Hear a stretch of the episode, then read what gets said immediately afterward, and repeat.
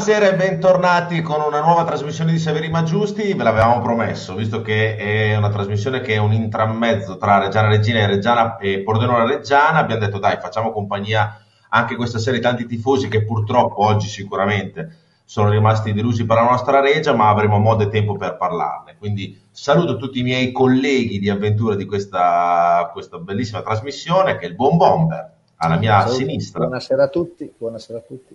il buon Cavaz. Buonasera, ciao ciao a tutti. Salutiamo anche Olmi che è sempre presente, pronto a farci ridere.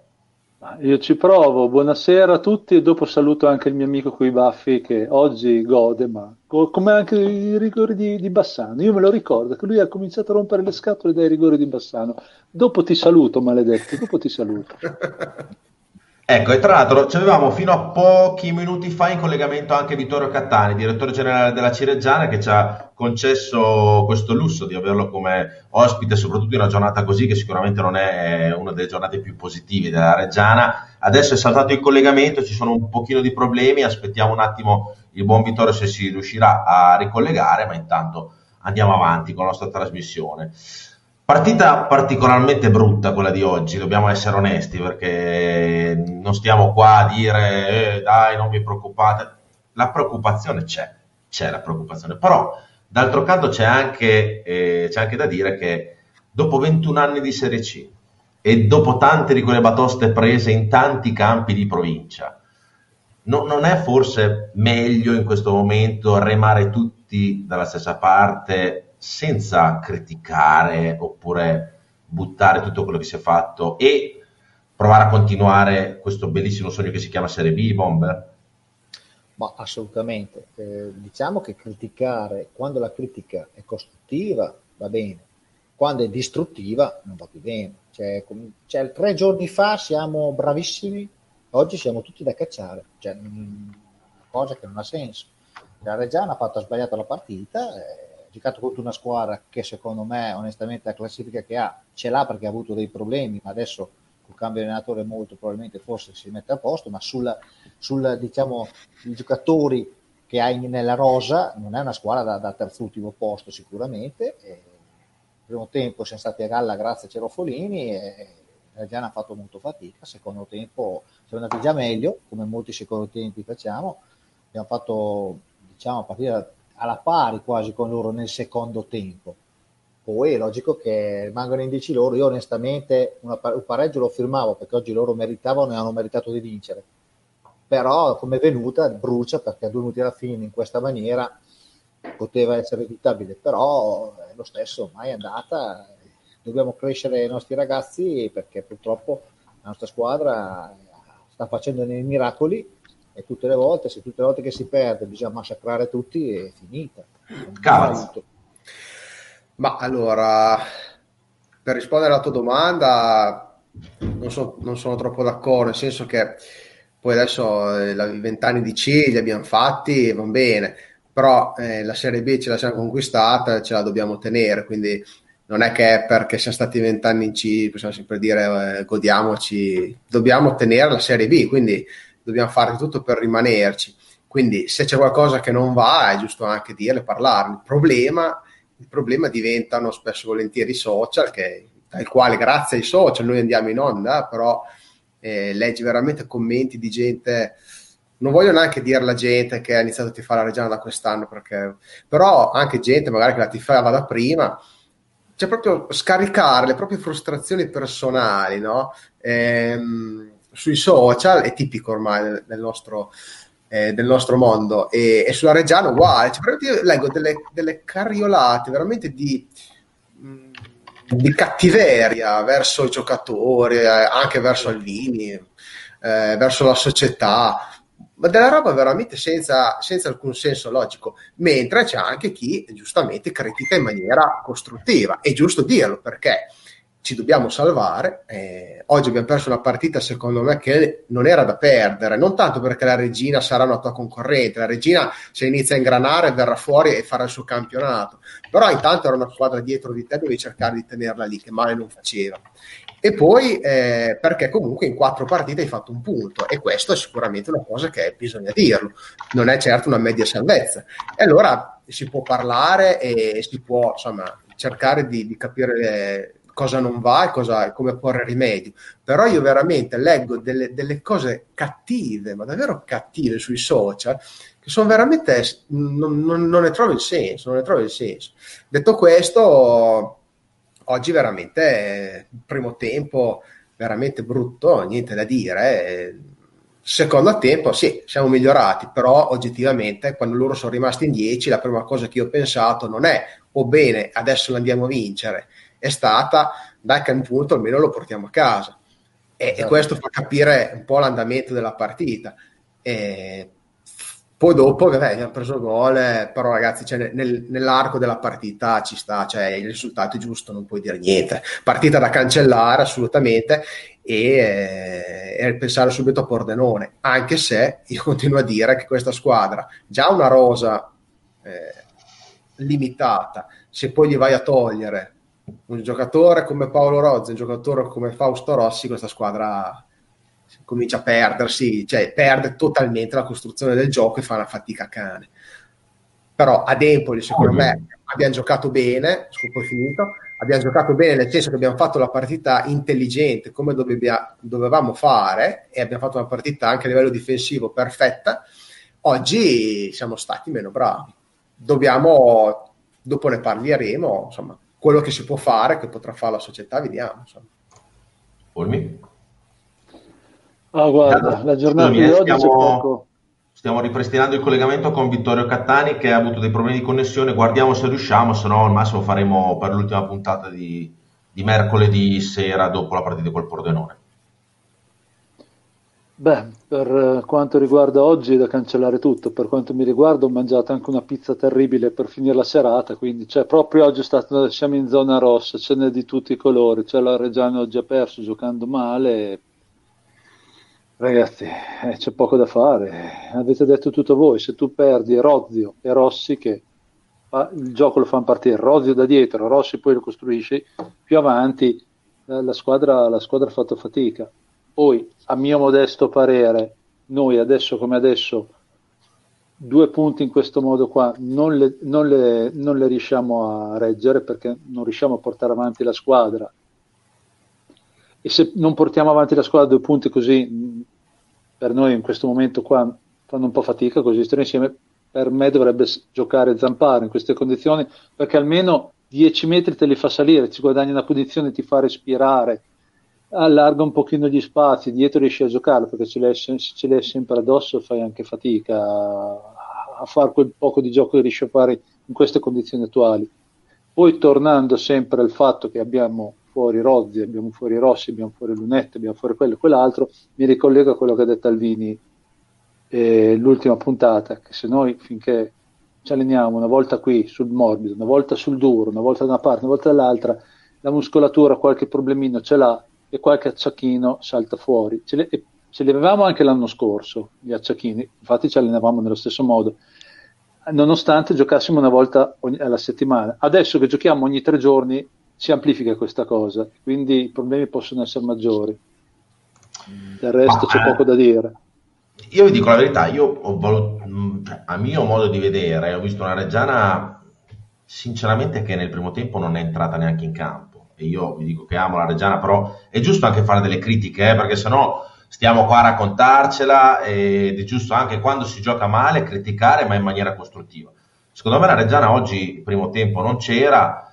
Contiamo anche che eh, nella Regina giocavano eh, due, due, attaccanti che hanno preso il posto di Dennis, un certo Dennis, va bene, ha 40 anni, 39 anni, però è sempre Dennis e di un altro signorino che si chiama Menez, che comunque sono due, eh, figure importanti per questa squadra, eppure trottavano che trottavano. Ecco, questo io non ho visto nella Reggiana, insomma, andare, provare, cercare. Poi è chiaro, se noi valutiamo nel totale, eh, cioè per quanto riguarda gli infortunati, sì, ci sono tanti infortunati perché lo sapete anche voi, c'è Costa, eh, scusate, Rozio fuori, e poi qua si è incantato un po' quello dei messaggi, chiedo scusa, c'è Rozio fuori, poi ditemi anche gli altri infortunati, ragazzi. Rossi, perché, Rossi e Specie.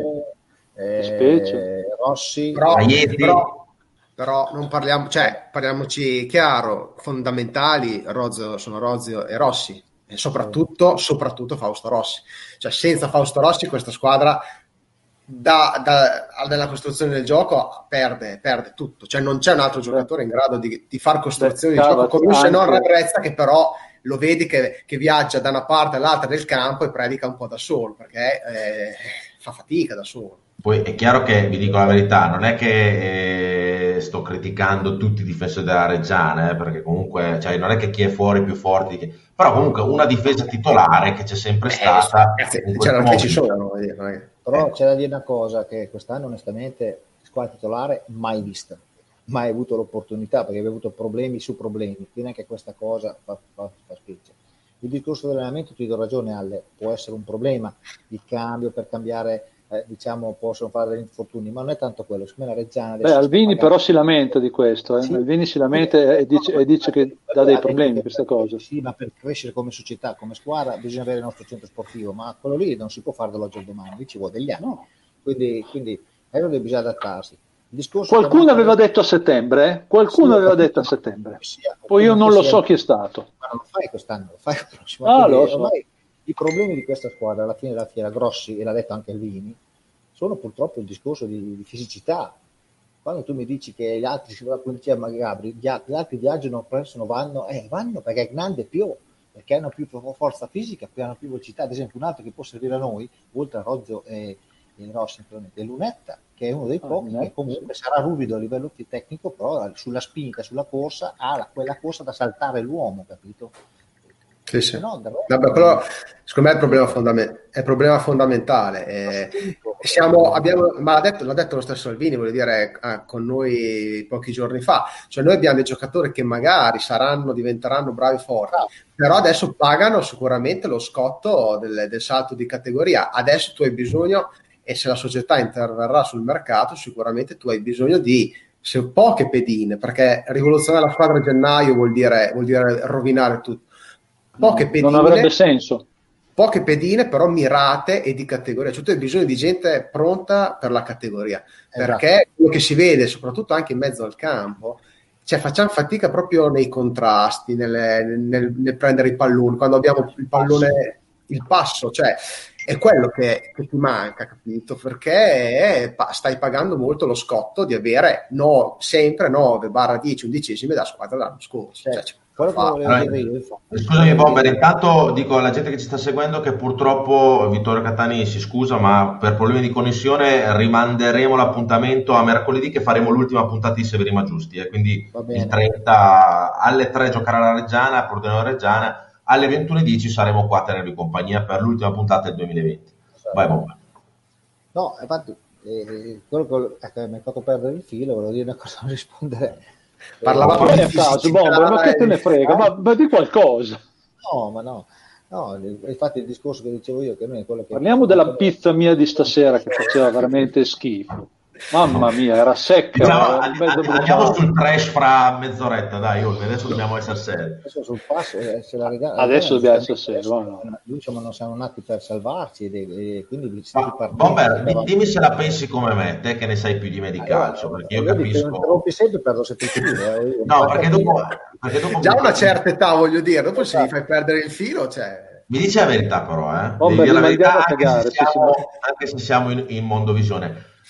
A me Muratore oggi non mi è piaciuto per niente. A te ti è piaciuto Muratore? Cioè nel complesso. No, invece no, invece il Muratore è andato, è andato come gli altri, come, come Varone, come tutti quanti. Male.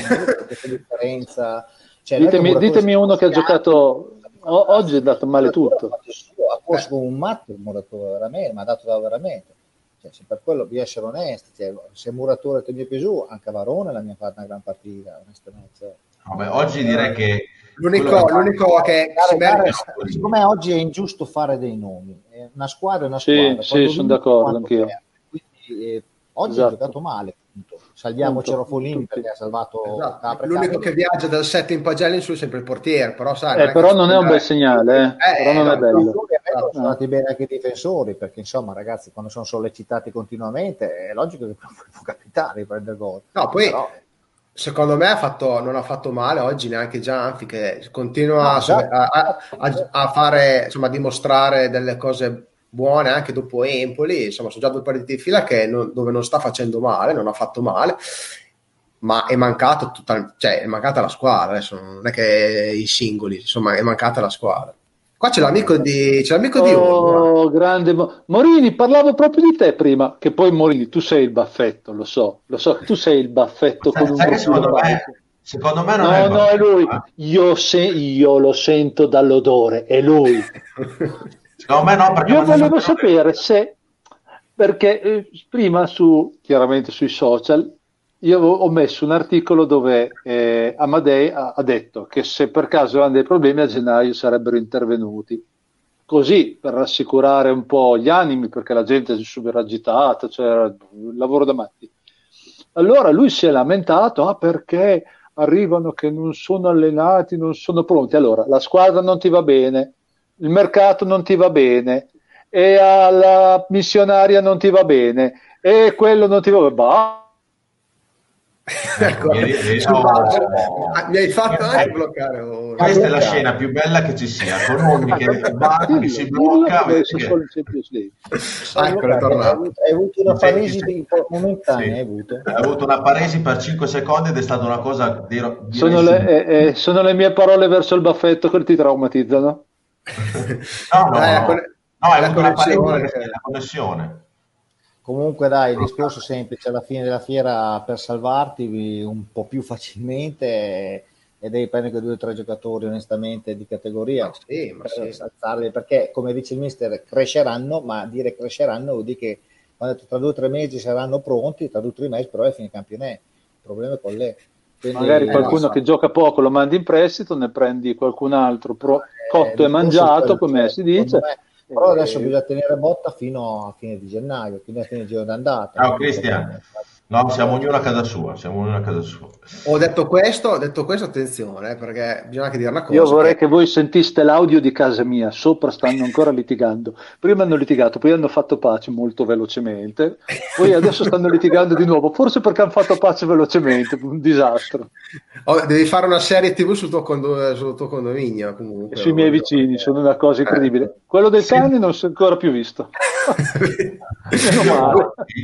Silvio Monti che ci scrive sempre, lo salutiamo, sono preoccupato, mi dice, ma preoccupato. È No, chiaro va che bene, va bene. anche noi siamo un pochino preoccupati, soprattutto per l'andamento della partita oggi, che non ha visto mh, quel calcio che è spumeggiante che abbiamo visto l'anno scorso con Alvini, che forse abbiamo visto le prime partite in Serie B quest'anno. Però ragazzi, Ah, calma. non lo vedremo calma. mai quest'anno. Non è ancora, ah, certo, ma calma, bisogna ancora finire il girone d'andata, ok? Guardate il Pescara fino a poco tempo fa, dove era Lentella che sta vincendo, cioè, No, eh, no, però Bomber, dai, è un, campionato, è un campionato che fino all'ultimo te la giochi, eh? Ma sì, ok? certo, però Quindi- ragazzi, secondo me eh, abbiamo bisogno di crescere a livello fisico, a livello di spunto, di gamba, eh, confronto alle altre, Assolutamente. perché la sensazione che ho dall'inizio dell'anno che nonostante noi siamo una bella squadra nel senso che c'è organizzati, giochiamo, giochiamo, abbiamo un nostro gioco, una nostra identità e lì non ci piove. Però per fare qualcosa noi facciamo una fatica atroce e per prendere gol ci abbiamo alla svelta, nel senso che Dopo ne parleremo. vanno giù, che vanno giù facilmente. È questione di passo, è proprio di qualità, non qualità tecnica, è qualità di passo di, di- di gamba. E comunque hai parlato Gabri di fine del girone d'andata, vediamola anche così. Abbiamo fatto per 15 punti, siamo a 15 punti, adesso la quota salvezza è 46, dobbiamo arrivare al fine del girone d'andata, almeno cercare di arrivare ai 23 punti, mancano 5 partite, 8 punti in 5 partite non è una cosa così impossibile da fare. Se dovessimo chiudere il girone d'andata intorno ai 23 punti, io sarei contento, anche perché Sì. voglio dire, questo è il nostro obiettivo. Senza due partite, non dimentichiamocelo mai, Perché Beh, quando cinque, Spagna ma è dieci andata- punti manca sono due 5, partite, sì. 5 contando No, no. anche Cittadella. eh. Se vogliamo sono tre partite, Bomber Ascoli che non abbiamo no, giocato. Ah, Ascoli no, e te dici. Ascoli, Eh, Ascoli Salerno. Salerno. Sì, sì, no, ce le vero. andate perse perché l'abbiamo giocata Ascoli, ma se avete sentito Assolutamente, assolutamente, Quindi- Devo, assolutamente. devo leggere questo messaggio perché sennò Elena Bonaccini mi spacca le palle fino a quando non lo leggo. Mamma mia, che maglione di merda che hai addosso. Grazie. Maglione che mi ha regalato mia mamma. Quindi Ecco, contenta, contenta la mamma. Contenta la mamma, eh? Glielo, glielo dirò, glielo dirò. Per Natale mi hai fatto un bel regalo di merda. Grazie, grazie mille. Oddio, eh, Allora, dai, leggiamo un po' di Vabbè, messaggi perché Bomber. ce ne stanno arrivando tanti. Eh, Nicolò Frottin, secondo me la verità sta a gennaio. Se non eh, prendi almeno 3-4 giocatori, compreso un attaccante, si farà fatica, ma sono fiducioso sulla salvezza. tante. Si farà, fatica in ogni ca- tanti, si eh. farà fatica in ogni caso. Detto questo, sicuramente eh, tra qua- quattro, cioè quattro Quattro importanti e, e chiedere, secondo me, una cosa non, non troppo realistica. 2 barra 3 giocatori, contando Due con gli altri, mi sembra. Uno sì, per reparto, uno per reparto, dai. sì.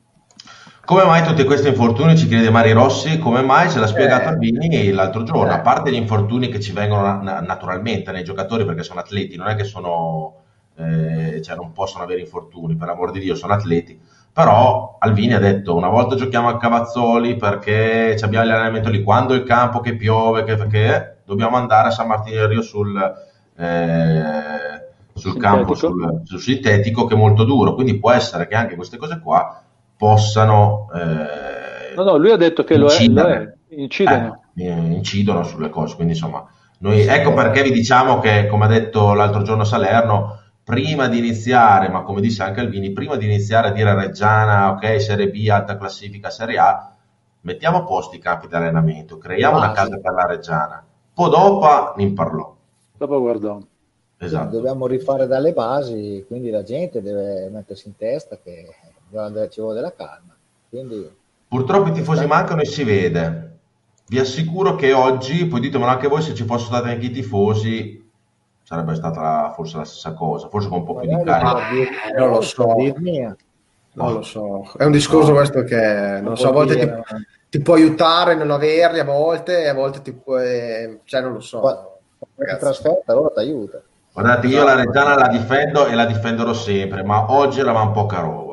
Dai, Sì, sì, siamo sì. onesti, eravamo Oggi Siamo scesi in campo. O- Oggi sì, e forse è la partita più brutta della Reggiana in questo anno, eh, credo. eh, Oggi potevamo guardare tutti Barbara D'Urso. eh. C'è, c'è Barbara D'Urso la domenica. No, il mezzogiorno della domenica non c'è, comunque qualsiasi cosa. Stefano Spadaccini, ma Rozzi e Rossi a Empoli c'erano e poi prendere un No. giro in superiorità. No. Oggi so, è giocato con la si è giocato con la. No, Rozzi e Rossi non c'erano ad Empoli, ma eh, infatti a livello di costruzione di gioco siamo stati uguali oggi, zero. Cioè, eh, Il problema di- della mancanza di Rozzi e Rossi è quella lì, cioè fai fatica tantissimo a costruire il gioco. Dopodiché a Empoli difensivamente hai fatto una partita perfetta e oggi hai fatto qualche errore e, e uno l'hai pagato alla fine e hai perso. Se facevano 0-0 probabilmente sono dei momenti meno... Più o cattivi. meno sta, sta dalla stessa folla, più o meno. Eh, eh, eh. Hai sbagliato, Luca hai, sbagliato meno, basta. Mm, sì. Gianluca Montanari, la squadra non riesce fisicamente a sostenere ogni- una partita ogni tre giorni, ce l'hanno poi anche le altre. eh. Magari esatto, sono anche le altre, però poi è che noi in questo momento, avendo un tot infortunati, sei costretto vero, a giocare però- sempre quelli, allora magari fai più fatica. Anche È vero, però- lì. È, è- è vero che anche gli altri giocano più volte, però tu vai a vedere l'Empoli che ha giocato contro di noi, vai a vedere l'Empoli che oggi ha dato tre gol al Brescia, a Brescia, vai a vedere la squadra che ha giocato, totalmente a squadra, e non è che giocava con in attacco il ragazzino della primavera, giocava con la mantia, e cioè, eh, ragazzi, eh, le- la differenza quelle cose le fanno. Ma c'è poco poi da è anche, in classi- anche primi in classifica, eh, in Eh. Cioè. Laumat, sono d'accordo con voi, serve un giocatore per reparto, ma non, eh, ma non sbagliarne neppure uno. Eh. Su quello, su quello. Su quello siamo d'accordo. Siamo d'accordo. Eh, No, a, un'altra- gennaio, a gennaio bisogna stare veramente attenti. eh. Quello, quello è verissimo. Perché Germoni troppo presto per valutarla, hai ragione, qua ci dicono anche Germoni la sua prima oggi, vero? Sì, Sì. quindi Sì, cerchiamo anche- di non massacrarlo per quel retropassaggio. no, anche lì ho letto delle robe. Io Germoni. l'avrei ammazzato, eh, però insomma, è la No, prima. importa. Vabbè, sul momento, signora, Gabri, sulla- con l'adrenalina della partita è chiaro. Però bisogna essere Mentre coerenti, Fred no? dici dai vabbè. Però ragazzi, Germania prima partita che ha fatto po- dall'anno scorso, praticamente dall'anno scorso, quindi non voglio io, giudicarlo beh, è assurdo. Allora, ha sbagliato un passaggio che non deve mai fare, perché quando non vedi non devi dare al portiere, perché quando lui non poteva No, lì ha fatto una cosa ha fatto una cagata assolutamente assassina. Però da tifoso, però da tifoso devo essere coerente. Allora, quando Varone mi perde palla al limite dell'area che ce l'ha nei piedi facili, Quando Co- Costa. Costa ha messo, ha messo- Costa- eh, ha messo un attaccante Allora, davanti al portiere. eh. Allora, tutti Certo, oggi hanno certo. sbagliato, hanno fatto dei loro errori, no? Cioè, alla fine, quindi quella lì è stata clamorosa, la l'ha lanciato praticamente, però, cioè, basta. Questa è una bella cosa perché ci può lanciare anche a far vedere l'iniziativa che ormai lanciamo da settimane su, sulla nostra trasmissione, ma anche su Face Regia 1919. Paolo Turquez, ma tutti quelli che si lamentano che bisogna comprare giocatori hanno tirato fuori almeno i 100 euro. Esatto. esatto. Sono, quanti sono che l'hanno fatto fino adesso? 180 più o meno, avevo sentito. 200 persone. Di più di 200. Forse meno. Più di 200? Pensavo Sì, meno. vabbè, però con più di 200 andiamo a mangiare la pizza, finita lì, è inutile che sono che tanto girate. Ah, ma Cioè, poi non a ti dicono, Sassuolo, eh, bomber, bomber, bomber, non a Sassuolo, la pizza mia di stasera non, non mi è No, piaciuta. Eh, non ne fanno più cioè, buone qua in giro. Avevo eh. ragione quando la gente poi scrive così, perché più che altro se almeno non si lamentassero, ok, non ti lamenti, sei arrivato in Serie B dopo 21 anni che hai ragione Cavas, cioè, bisogna mantenerla perché dal momento in cui sei nato dopo 21 anni almeno teniamocela almeno un anno, porco cane, se no... eh, allora, cerchiamo di dire, però almeno non stiamo a criticare in modo spudorato, sapendo sin dall'inizio che era un anno di, di sofferenze, perché abbiamo fatto una squadra, giustamente, con la squadra che è andata su, con dei ragazzi giovani, con della gente debuttante alla categoria, e in da la, la differenza ci sta, si vede. E stanno facendo anche troppo, però logicamente bisogna migliorarla.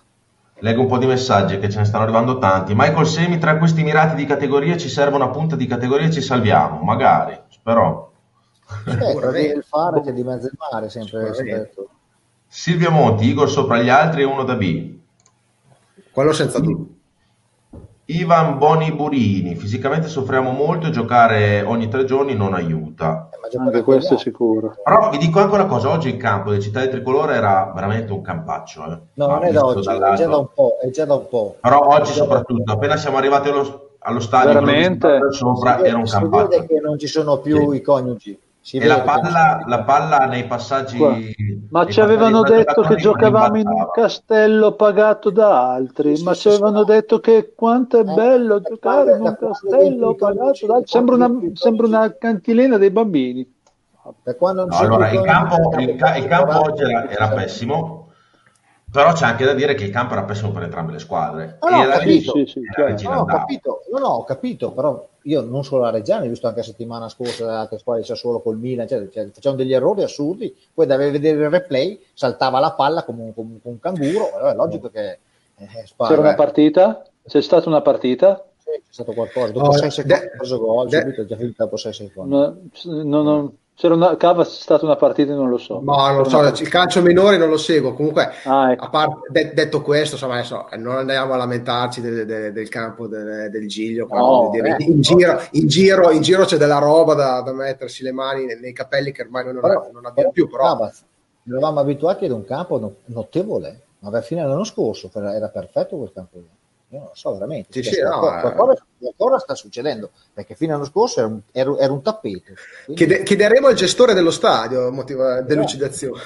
E chiediamo anche un suo amico con i baffi. esatto, magari lo sa. Stefano Soprani, ma la difesa non è il problema, attacco deve intervenire, eh, hai solo tre giocatori, Marchi non viene eh, preso in nota, ma criticare tutti, compresa la società, è assurda. Io mi attacco a questo messaggio perché oggi ho letto dei commenti sui social che io delle volte boh, mi chiedo, ma ci pensate prima di scrivere? Cioè, scrivere un Salerno che è appena diventato presidente da due settimane e l'avete visto con noi, che è stato con noi in, in- in diretta la scorsa settimana, persona disponibile con il 30% della, della società, eh, col suo eh, braccio sinistro, no, cioè il braccio destro di Amadei e Salerno e voi scrivete eh, hai fatto delle promesse prima che facciamo il voucher, tira fuori i soldi e prendi de- delle persone.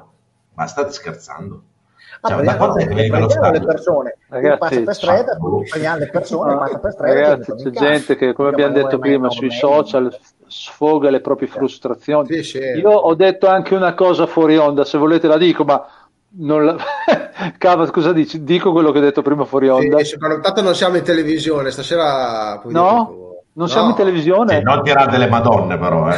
No, no, no. Eh. Ragazzi, fate più sesso. Ragazzi, fate più sesso. Anche da soli. Se volete fare del sesso anche, non avete... Fate più sesso. Oh. No, ma dopo dire, vedrete, scusa, vedrete il mondo in una maniera diversa. Ma, ma uno, uno, che ragiona così, che spara quelle cavolate ma lì, dai. non può essere un tifoso della Reggiana, non può essere. E fa parte di quella razza che non, serve, non gli servono 21 anni, ma 50 anni, a vita la di dilettanti, quella gente lì, a vita. Ma non gliene frega niente, Bomber, a quelli lì non gliene frega niente. Eh, uno dice una cosa Tanto vanno a guardare, guardano in televisione Milan, Inter, Juve, ma dai. Cioè, i, soci, i, soci, hanno appena, eh, non recapitalizzato, però comunque tirato fuori di tasca loro 2 milioni e 200 mila euro di, di soldi veri per ripianare diciamo, la perdita che non c'è stata per eh, l'incasso dello stadio. E noi adesso cosa gli diciamo? Io prima che ti faccio 100 euro di ti voglio bene, che non è un 100 euro che regala la società, ma un 100 euro che noi andremo a scalare per i soldi dei biglietti, cosa gli diciamo? Alcuni, eh, per fortuna Salerno tira fuori i soldi e prendi dalla gente. No, so, a, un tifoso, a, un tifoso, così gli vendo la trezza domani. Domani lo vendo a un tifoso così. Guarda, subito, sì, stiamo scherzando io, adesso. Io credo dire. che... cattiveria gratuita, ragazzi. No, io credo è, che... voglia di rompere proprio. Fate più che... sesso, fate più sesso e non rompete le palle sui social. Secondo me abbiamo avuto un'esperienza pochi anni fa che dovrebbe averci insegnato tante cose, no? Mm. Cioè l'esperienza di Mike Piazza, secondo me ci dovrebbe aver insegnato tante cose, cioè che estremizzare da una parte e dall'altra nel mondo del calcio di oggi sia una cosa che non va più fatta. Quindi stendere eh, il tappeto rosso e pontificare per i presidenti è sbagliato, a farlo a prescindere è sbagliato perché poi abbiamo visto cosa succede, ma d'altro canto eh, criticare senza nessun motivo una persona appena arrivata è altrettanto non ha senso. Cioè bisogna solo tacere chiedere una cosa, lavorate, siate trasparenti e portate dei risultati, punto. Dopodiché dobbiamo farli lavorare e stare zitti. Cioè, cosa vuoi andare a dire? Perché devi criticare per forza a prescindere? Una persona arrivata da una settimana. Cioè, questo è veramente... qualcosa, ma non serve un cacchio di niente. Cioè, cioè, l'unica perfetto. cosa devono essere i risultati, punto. Oppure dici quello che uno dice, ovviamente, deve rispettare quello ma che dice, provare a rispettarlo Sai cosa io ho visto nei social purtroppo? Che vabbè, noi utilizziamo i social credo in una maniera mh, più consona possibile, cioè non ci cerchiamo di schierare né dalla parte né dall'altra, stiamo sempre per la reggiana.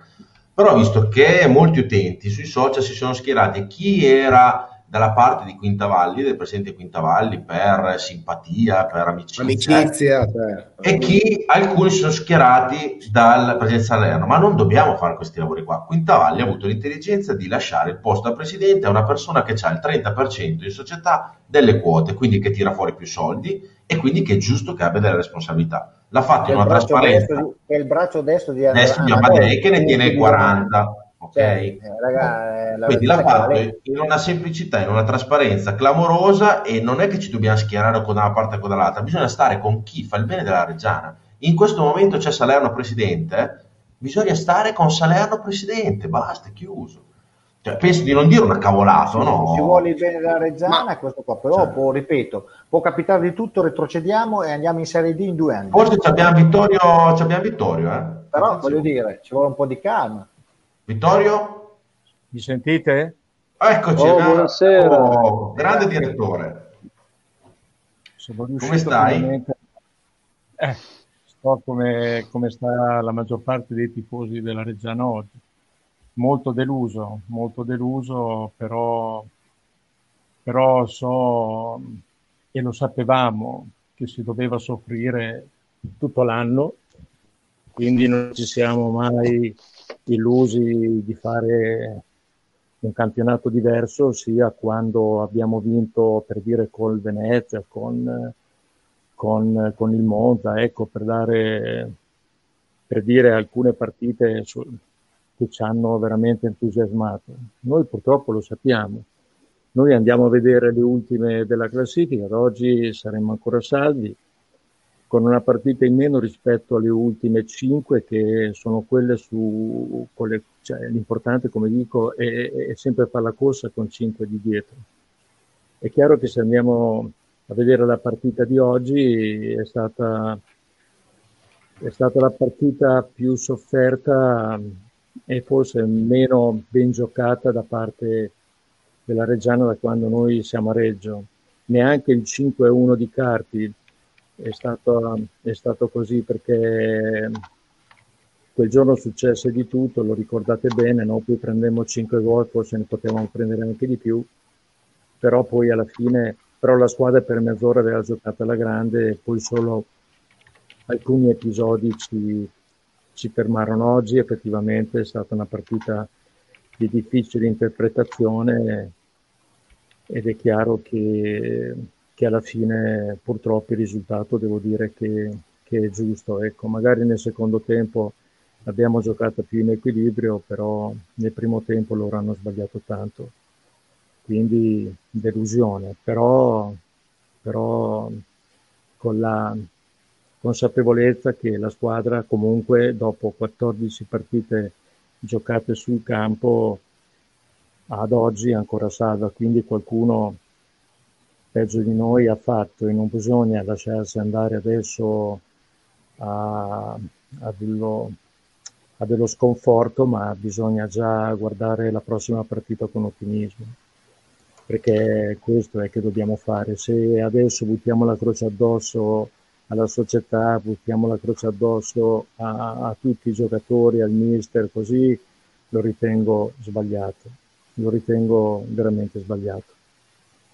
Esatto, Vittorio. Tra l'altro oggi ho avuto eh, l'occasione di prendere il, eh, l'ascensore con, con, te e poi c'era anche il presidente Amadei che devo dire, nonostante la sconfitta, era abbastanza tranquillo. Sì, forse un pochino deluso, però insomma è una persona, a parte con un carisma enorme, però sicuramente ha molto più entusiasmo lui di tanti tifosi che in questo momento, di alcuni tifosi per fortuna che in questo momento sono giù di morale e criticano a tutto andare, insomma dov- dovremmo un po' tutti imparare da, da Amadei.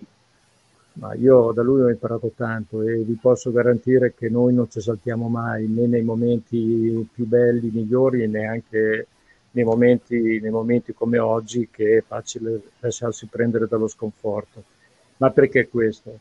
Perché, perché venivamo da, da, da, da, tre prestazioni dove, se vi ricordate, con il Frosinone sull'1-1 forse, forse abbiamo cercato di fare qualcosa in più e siamo stati puniti. Contro il Brescia la partita l'abbiamo vista tutti.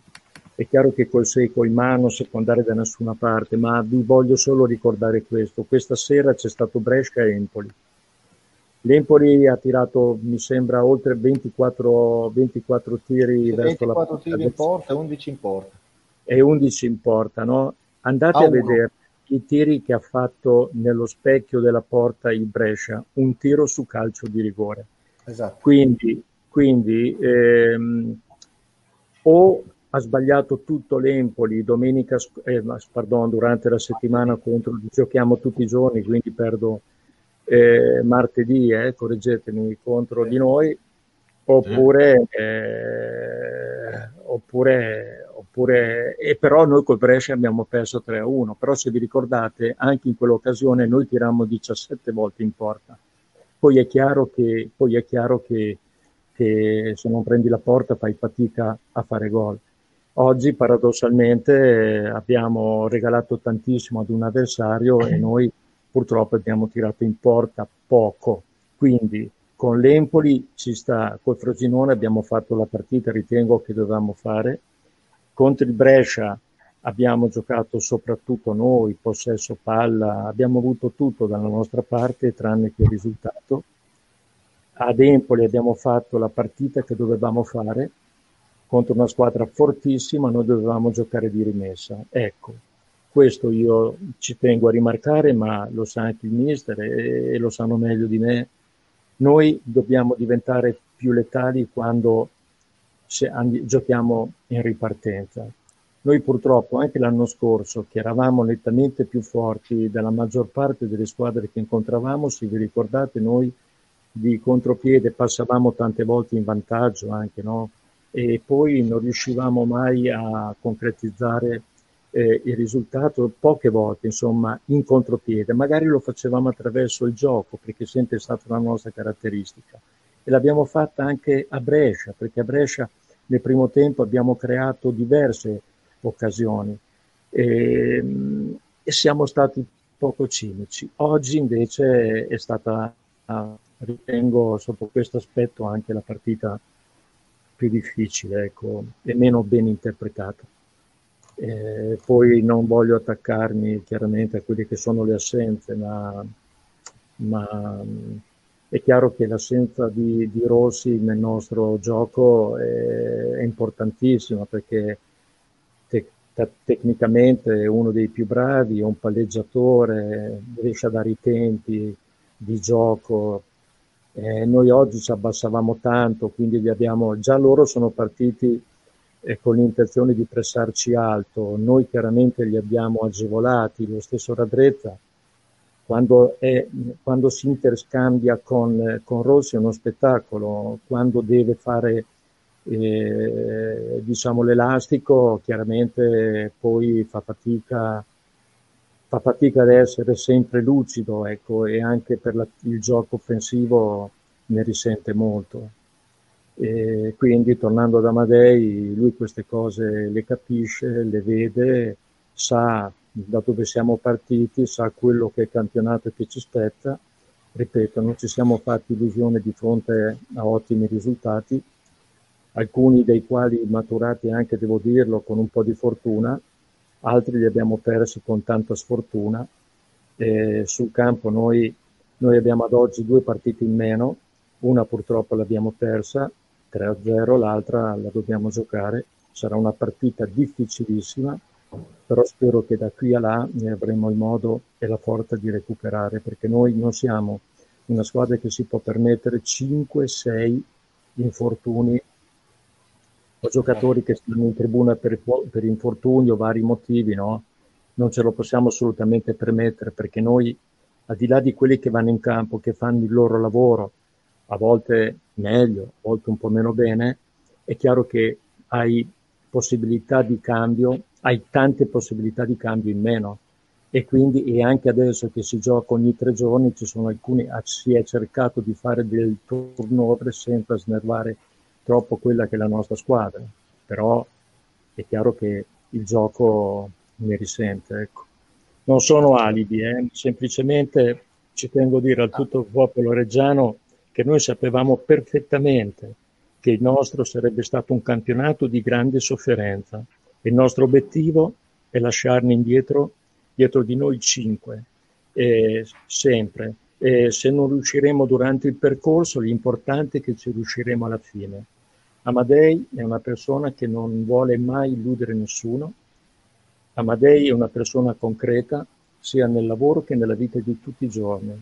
Una persona come me che ci piace poco apparire e io generalmente appaio solo nei momenti in cui le cose vanno male. Così è sempre stato nella mia, nella mia piccola storia calcistica, no?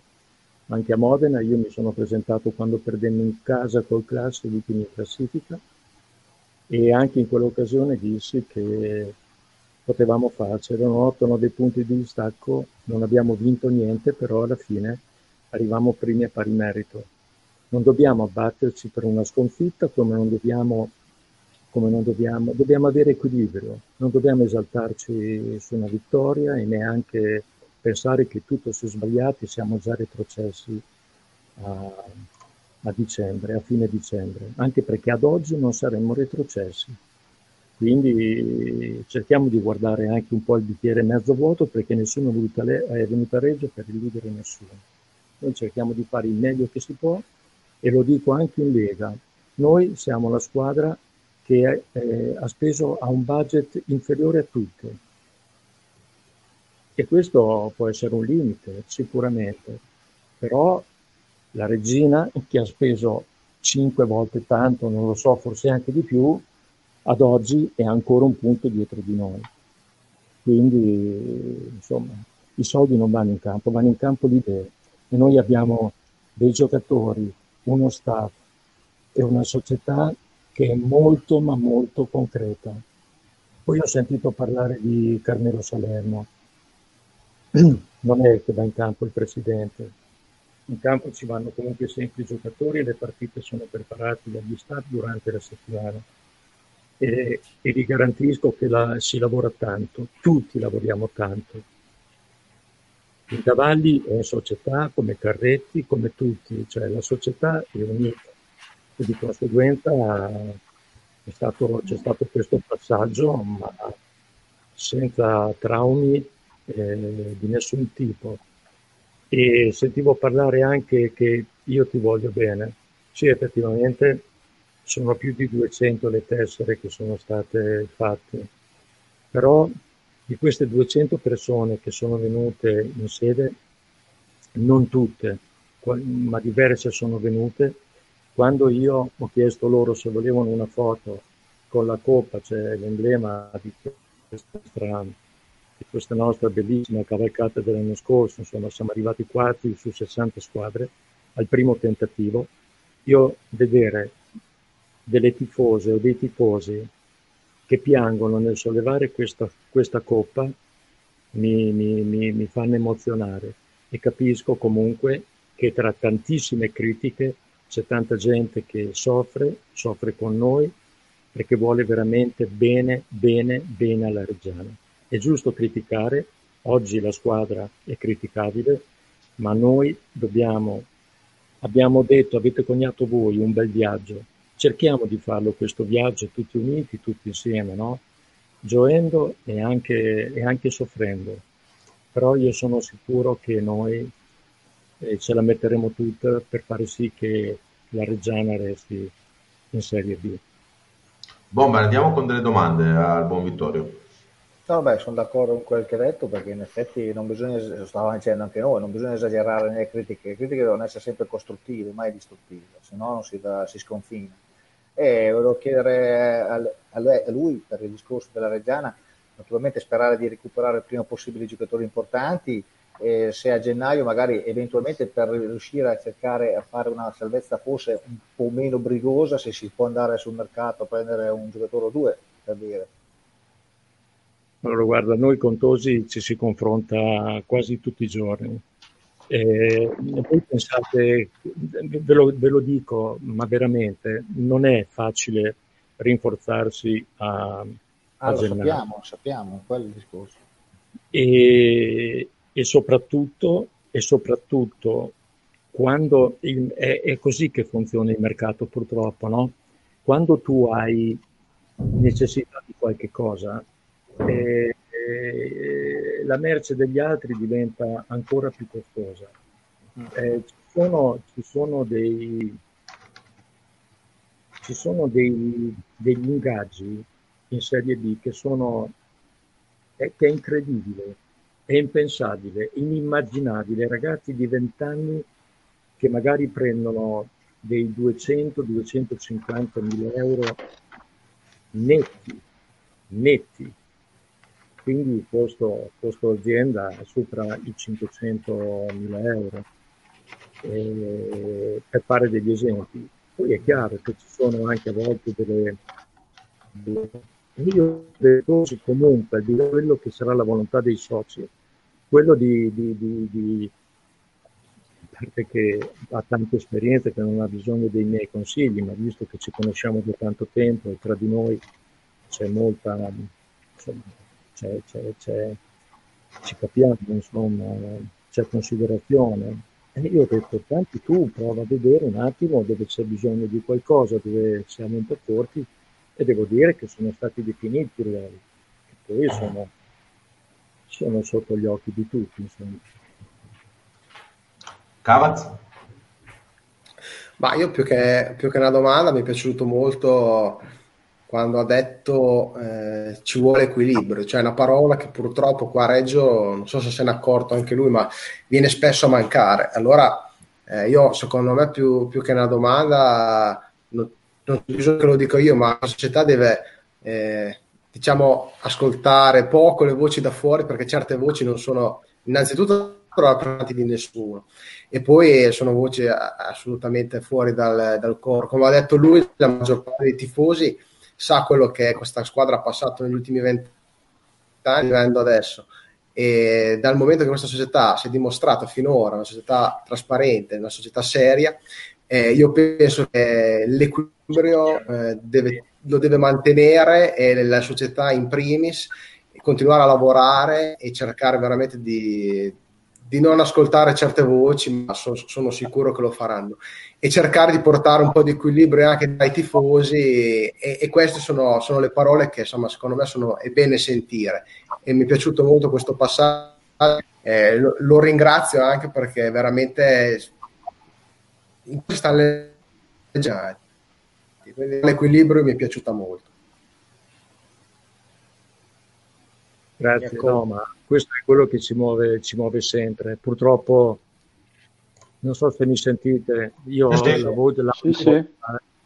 No, sì, eh, sì, sentiamo.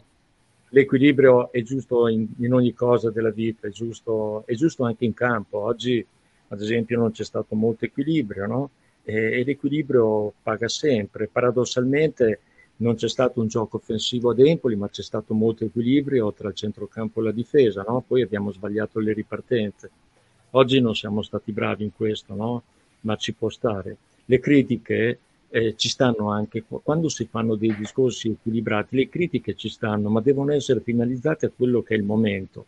Non vedere che tutto crolla perché hai perso una partita. Noi siamo dispiaciutissimi. Gabriele era in ascensore con me, non riuscivo ad aprire bocca, no? Al termine della partita, perché veramente era una partita per noi molto importante, per noi, quando dico noi dico per, per, per chi ama la Reggiana, per tutti, perché la Reggiana è di tutti.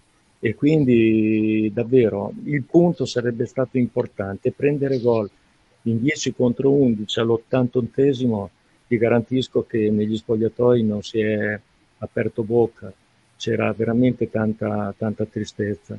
Ecco, noi dobbiamo essere bravi a resettare tutto, è quello che ho detto con i ragazzi, resettare tutto perché adesso non c'è tempo di pensare, cioè la partita di oggi deve essere paradossalmente già dimenticata, ne farà tesoro l'allenatore per cercare di migliorare dove si sbaglia e tutto lo staff, ma nella testa dei ragazzi va resettata, altrimenti sarà durissimo.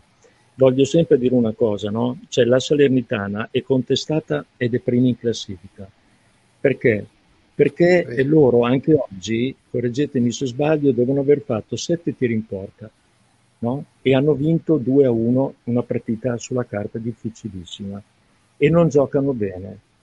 Però è una squadra che non manca di equilibrio perché loro sanno quello che vogliono. Loro non interessa vincere 6 a 0, gli interessa portare a casa la partita, non gli interessa fare un bellissimo gioco se in questo momento magari non hanno i giocatori adatti per fare un bellissimo gioco, ma sono equilibrati perché concedono poco e alla prima occasione fanno gol. Poi non vinceranno il campionato. Ed è una squadra che noi reggiani ci auguriamo anche che non la vinca, ma però bisogna dare onore al merito, quindi hanno equilibrio. Torniamo sempre lì ci vuole equilibrio, ragazzi, altrimenti si rischia di distruggere tutto quel po' di buono che si è fatto. Olmi? Ma anch'io come cavolo delle grosse domande non ne ho, se non quella di se vuole ricordare a quei tifosi che in questo momento sono, sono lì, sono dubbiosi e sono criticoni, la situazione nostra dei campi di allenamento, se, sape, se ci sono novità, se sa qualcosa del progetto della, del, del, comune del, per i campi di Via Agosti, insomma, com'è la situazione? Ecco.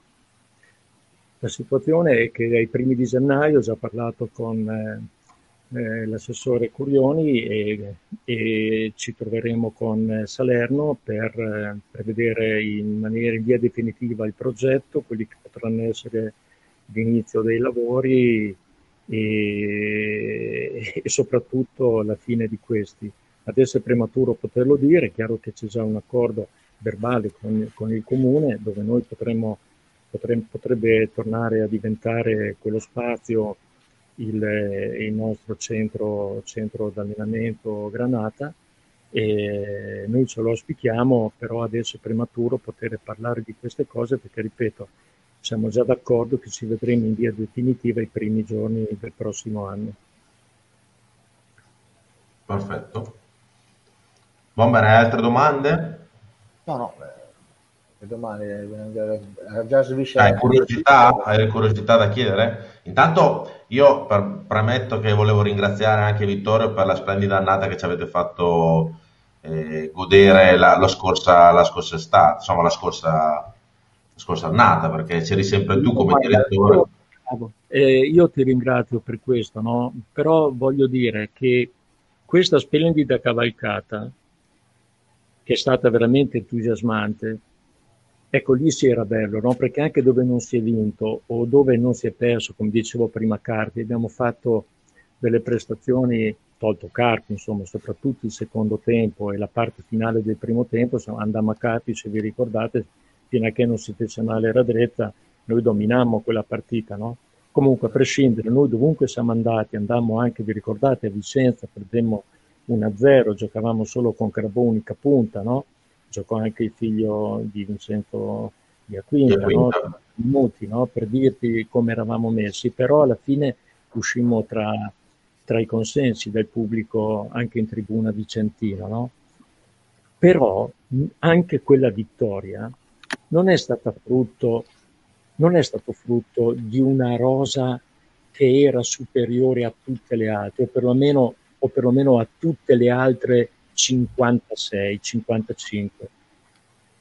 La nostra era, la nostra vera forza è stato il gruppo, è stato, è stato, è stato il creare piano piano quello che poi è diventato un fenomeno reggiano. Quest'anno purtroppo è un campionato totalmente diverso. Le squadre sono organizzatissime. Avete visto, no? è sufficiente per la regina cambiare l'allenatore. Venivano, correggetemi, da 5-6 sconfitte consecutive. No? Hanno, hanno subito il pareggio a Vicenza la partita scorsa al novantesimo. Oggi sono venuti a vincere senza rubare nulla, ma i giocatori sono sempre Ne mancano tantissimi di giocatori per la rosa che, che hanno anche oggi. Quindi, quindi, per dirvi, è un campionato veramente di, di alto livello e difficilissimo. Noi abbiamo cercato eh, all'inizio di portare la stessa filosofia. Eh, abbiamo preso sette gol a Lecce, no? eh, abbiamo provato in certe altre partite, poi stavamo cercando quell'equilibrio che ci permettesse di gestire certe partite e di portarle a termine.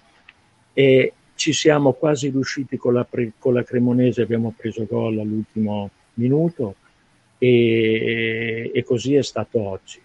E sarebbe sufficiente, secondo me, quei due punti che probabilmente già questa sera anche i tifosi, nonostante la sconfitta, sarebbero magari un pochettino più ottimisti. Invece no, dobbiamo cercare anche nella sconfitta di vedere qualche cosa di, di, di, di, positivo, se non altro capire bene a modo gli errori e dove, e dove migliorarci.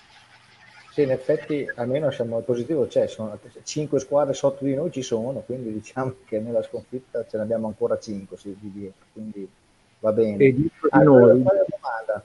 Eh, sì. Vi aspettavate voi un campionato così competitivo, così alto di, di, qualità?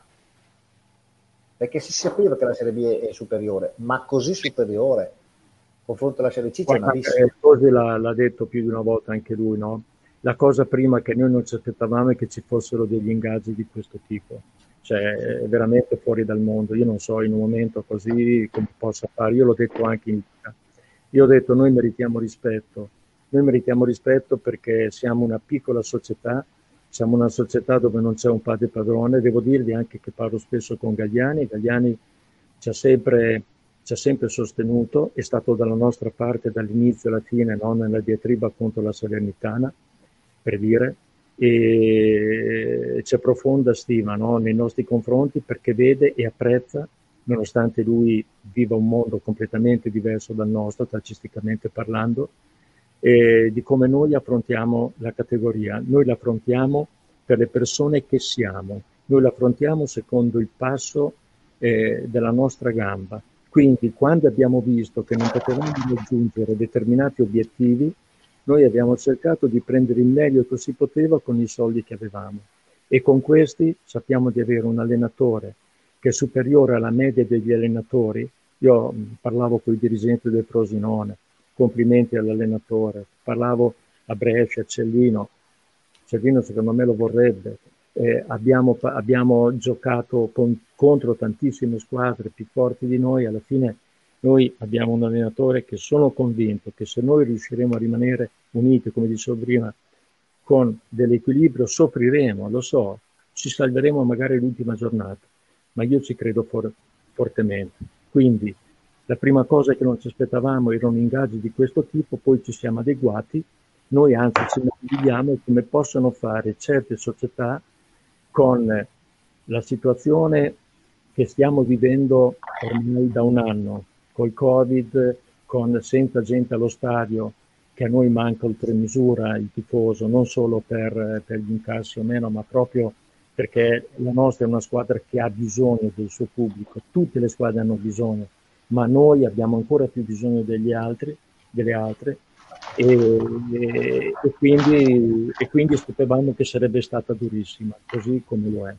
Però non molliamo, non molliamo e non molleremo fino a che la classifica non ci condannerà.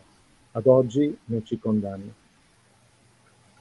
Certo. Può essere, direttore, che la partita di oggi in confronto a quella batosta che abbiamo preso a Lecce sia ancora più importante come, come sconfitto? Cioè, questa è meritata. Lecce può capitare la partita strampalata dei, di tutti quei gol lì una volta nella vita i calciatori l'abbiamo chiesto e può anche capitare, meglio se non capita. Però oggi è stata proprio una sconfitta forse meritata, sia dal punto di vista del gioco, delle occasioni, della, anche forse della mentalità, perché eh, fino all'ottantesimo qui a Regina i due attaccanti, il 90 e il 99, hanno corso, non so se hai notato anche te, come dei matti. Eh.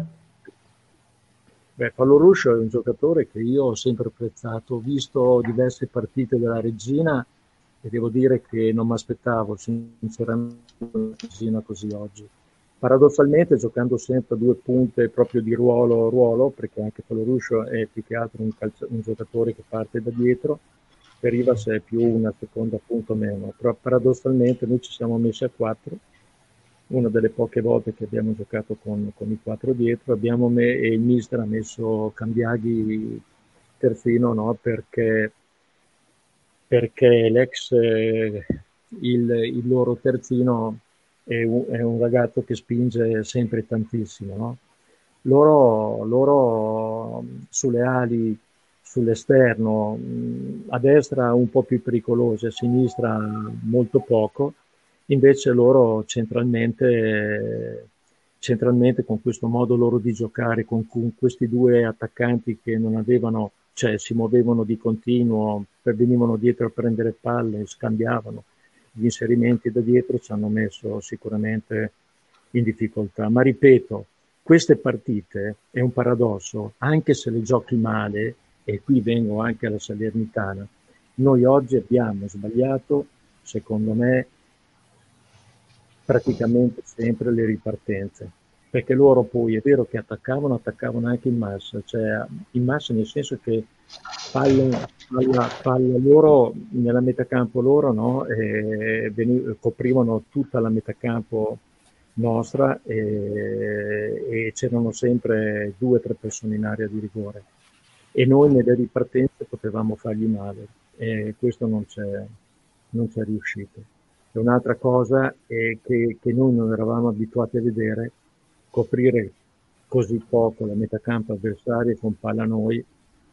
Noi eravamo abituati a giocare con 4, 5, 6 giocatori, adesso invece facciamo un po' più fatica, ma ripeto, qui contano anche i cambi che non hai perché ci sono gli infortuni, conta la stanchezza, e conta anche che ormai, gli avversari ormai hanno timore comunque della Reggiana, ve lo posso garantire, non la prendono con le molle, non la, prendono, non la vedono come una squadra di bassa classifica, credetemi, ve lo dico perché parlo prima e dopo con, eh, con tanti dirigenti di squadre avversarie, quindi ci studiano e chiaramente con dei bravi giocatori come tutte le squadre hanno, riescono a trovare il modo a volte di metterci in difficoltà ma noi studieremo ancora di più per cercare di trovare altri accorgimenti. sotto questo aspetto io credo che il nostro staff saprà dare una grossa mano a questi ragazzi.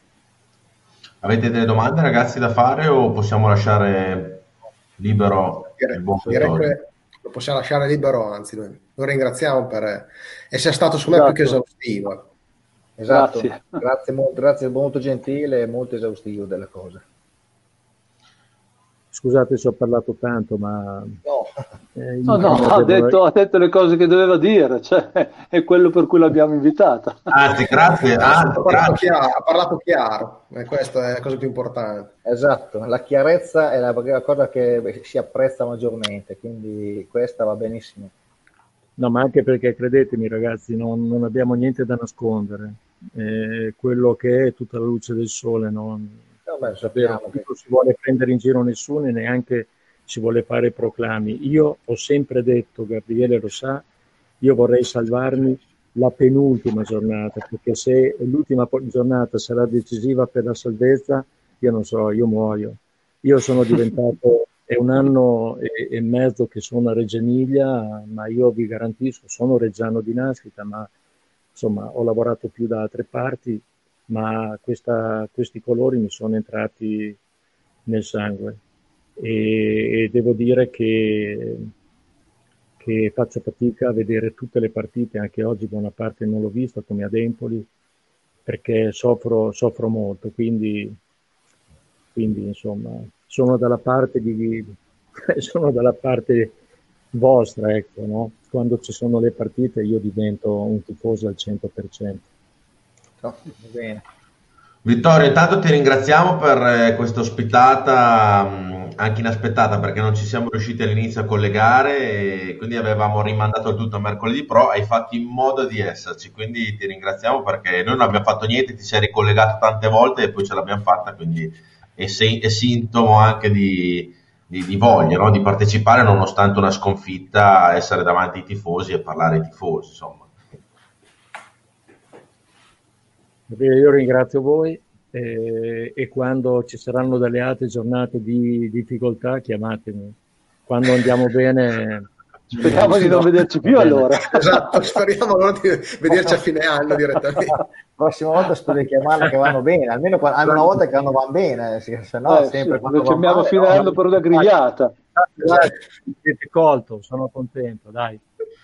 No, dai, ci sentiamo comunque più avanti, tanto, tanto ci vediamo, ci sentiamo al telefono, ci vediamo più avanti anche per eh, commentare anche una bella vittoria della Reggiana, perché stare a commentare le sconfitte è difficile, insomma, però prendiamoci anche un po' il bello, commentiamo anche le belle cose che, che la vita ogni tanto ci porta, no? le, le famose gioie. Va Hai bene. ragione, eh. questo serve, eh, perché altrimenti come facciamo a salvarci? Eh. Eh. Ragazzi, vi, vi- vi faccio gli auguri di un sereno anno nuovo. Abbiamo bisogno di serenità in tutti i sensi, eh, partendo soprattutto dalla salute. Noi abbiamo tre S. Tre S. Io mi sono segnato tre S. Salute, serenità e salvezza. Questa sarebbe la cosa più bella che noi riuscissimo, cioè io- eh, se riusciamo ad avere queste tre S per noi sarà una bella gioia, vero? Cioè per tutti poi. 2021 ci vogliono quelle tre S lì. Esatto. Assolutamente. Eh. E avremo vinto il campionato, ve lo Alla garantisco. grande, alla grande. Ottimo, ottimo. Alla grande. Allora, Gabriele, non ti sentiamo più, che fine hai fatto? Ah, ok, ci sono. Ok. Direttore, no, stavo dicendo, tanto per stemperare un po', pensi che Olmi avrebbe scommesso che una di quelle tre S non era sicuramente una cosa che lei avrebbe detto. E Olmi? Guarda, allora diciamo che sono quattro l'ES per il 2021. Perché diceva prima Olmi alla gente di fare più l'amore, no? Piuttosto che criticare, cercare di essere un po' più... Ma è vero, eh? È assolutamente vero. È una parte fondamentale della vita. Eh, Quello serve, sì. Grazie direttore, buona serata e ringrazio anche sua moglie per eh, il collegamento che ci ha aiutato a fare con eh, Severi Maggiusti. Sì, eh, de- devo dirti la verità, alla fine ho fatto tutto da solo, eh. ci ho impiegato un po'. Meglio soli che male accompagnati. diciamo. Buon anno direttore, grazie mille. Grazie mille. Ciao, Buon anno. Buon Arrivederci. anno. E insomma, il direttore, il direttore generale della regione Vittorio Cattani che è stato veramente esaustivo con tutte le domande che noi gli abbiamo posto, ma soprattutto per ribadire un... Per la quarta S. Se- no, ecco, stavo dicendo una cosa intelligente, ribadire un semplice concetto, ragazzi, stateci vicini, Basta intelligenza. deve andare avanti anche col supporto dei tifosi, giornalisti, tifosi, è importante. Ragazzi, non, non bisogna fare discorsi strani, non bisogna fare discorsi tipo da quando hai promesso, eh, tutte cazzate che non devono neanche passare, partire neanche da- dalla bocca, non devo neanche pensarci. C'è un tifoso da essere tifoso fino in fondo, non fare discorsi strani perché sei di qua, sei di là. A parte il fatto che non è cambiato niente in società, si sono solamente cambiate le, le quote che giustamente devono essere ripartite nella maniera giusta. Uno- cioè, se uno tira fuori dei soldi è giusto che le quote siano sue, quindi non è che si sono inventati. Quindi, lanciamo l'iniziativa Ti voglio bene, così la spieghiamo un po' anche, visto che ci abbiamo ancora 128, speriamo che tutti domani vadano a Dai, fare lanciatela, la- lancia, Lancio. lanciala, Perché- lancia la quarta S. Prende la, la- la- Me la, fa- No, me la faccio, me la faccio lanciare al Cavaz, vai.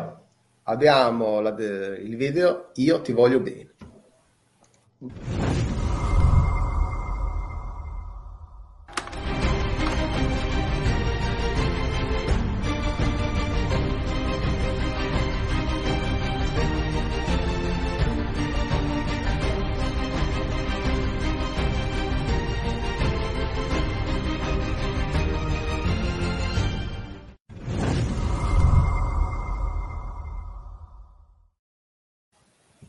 Ma Olmi, che cos'è questa iniziativa Io ti voglio bene? Adesso me la devi spiegare. Se sbagli, prenderai vaffanculo di tutta la chat.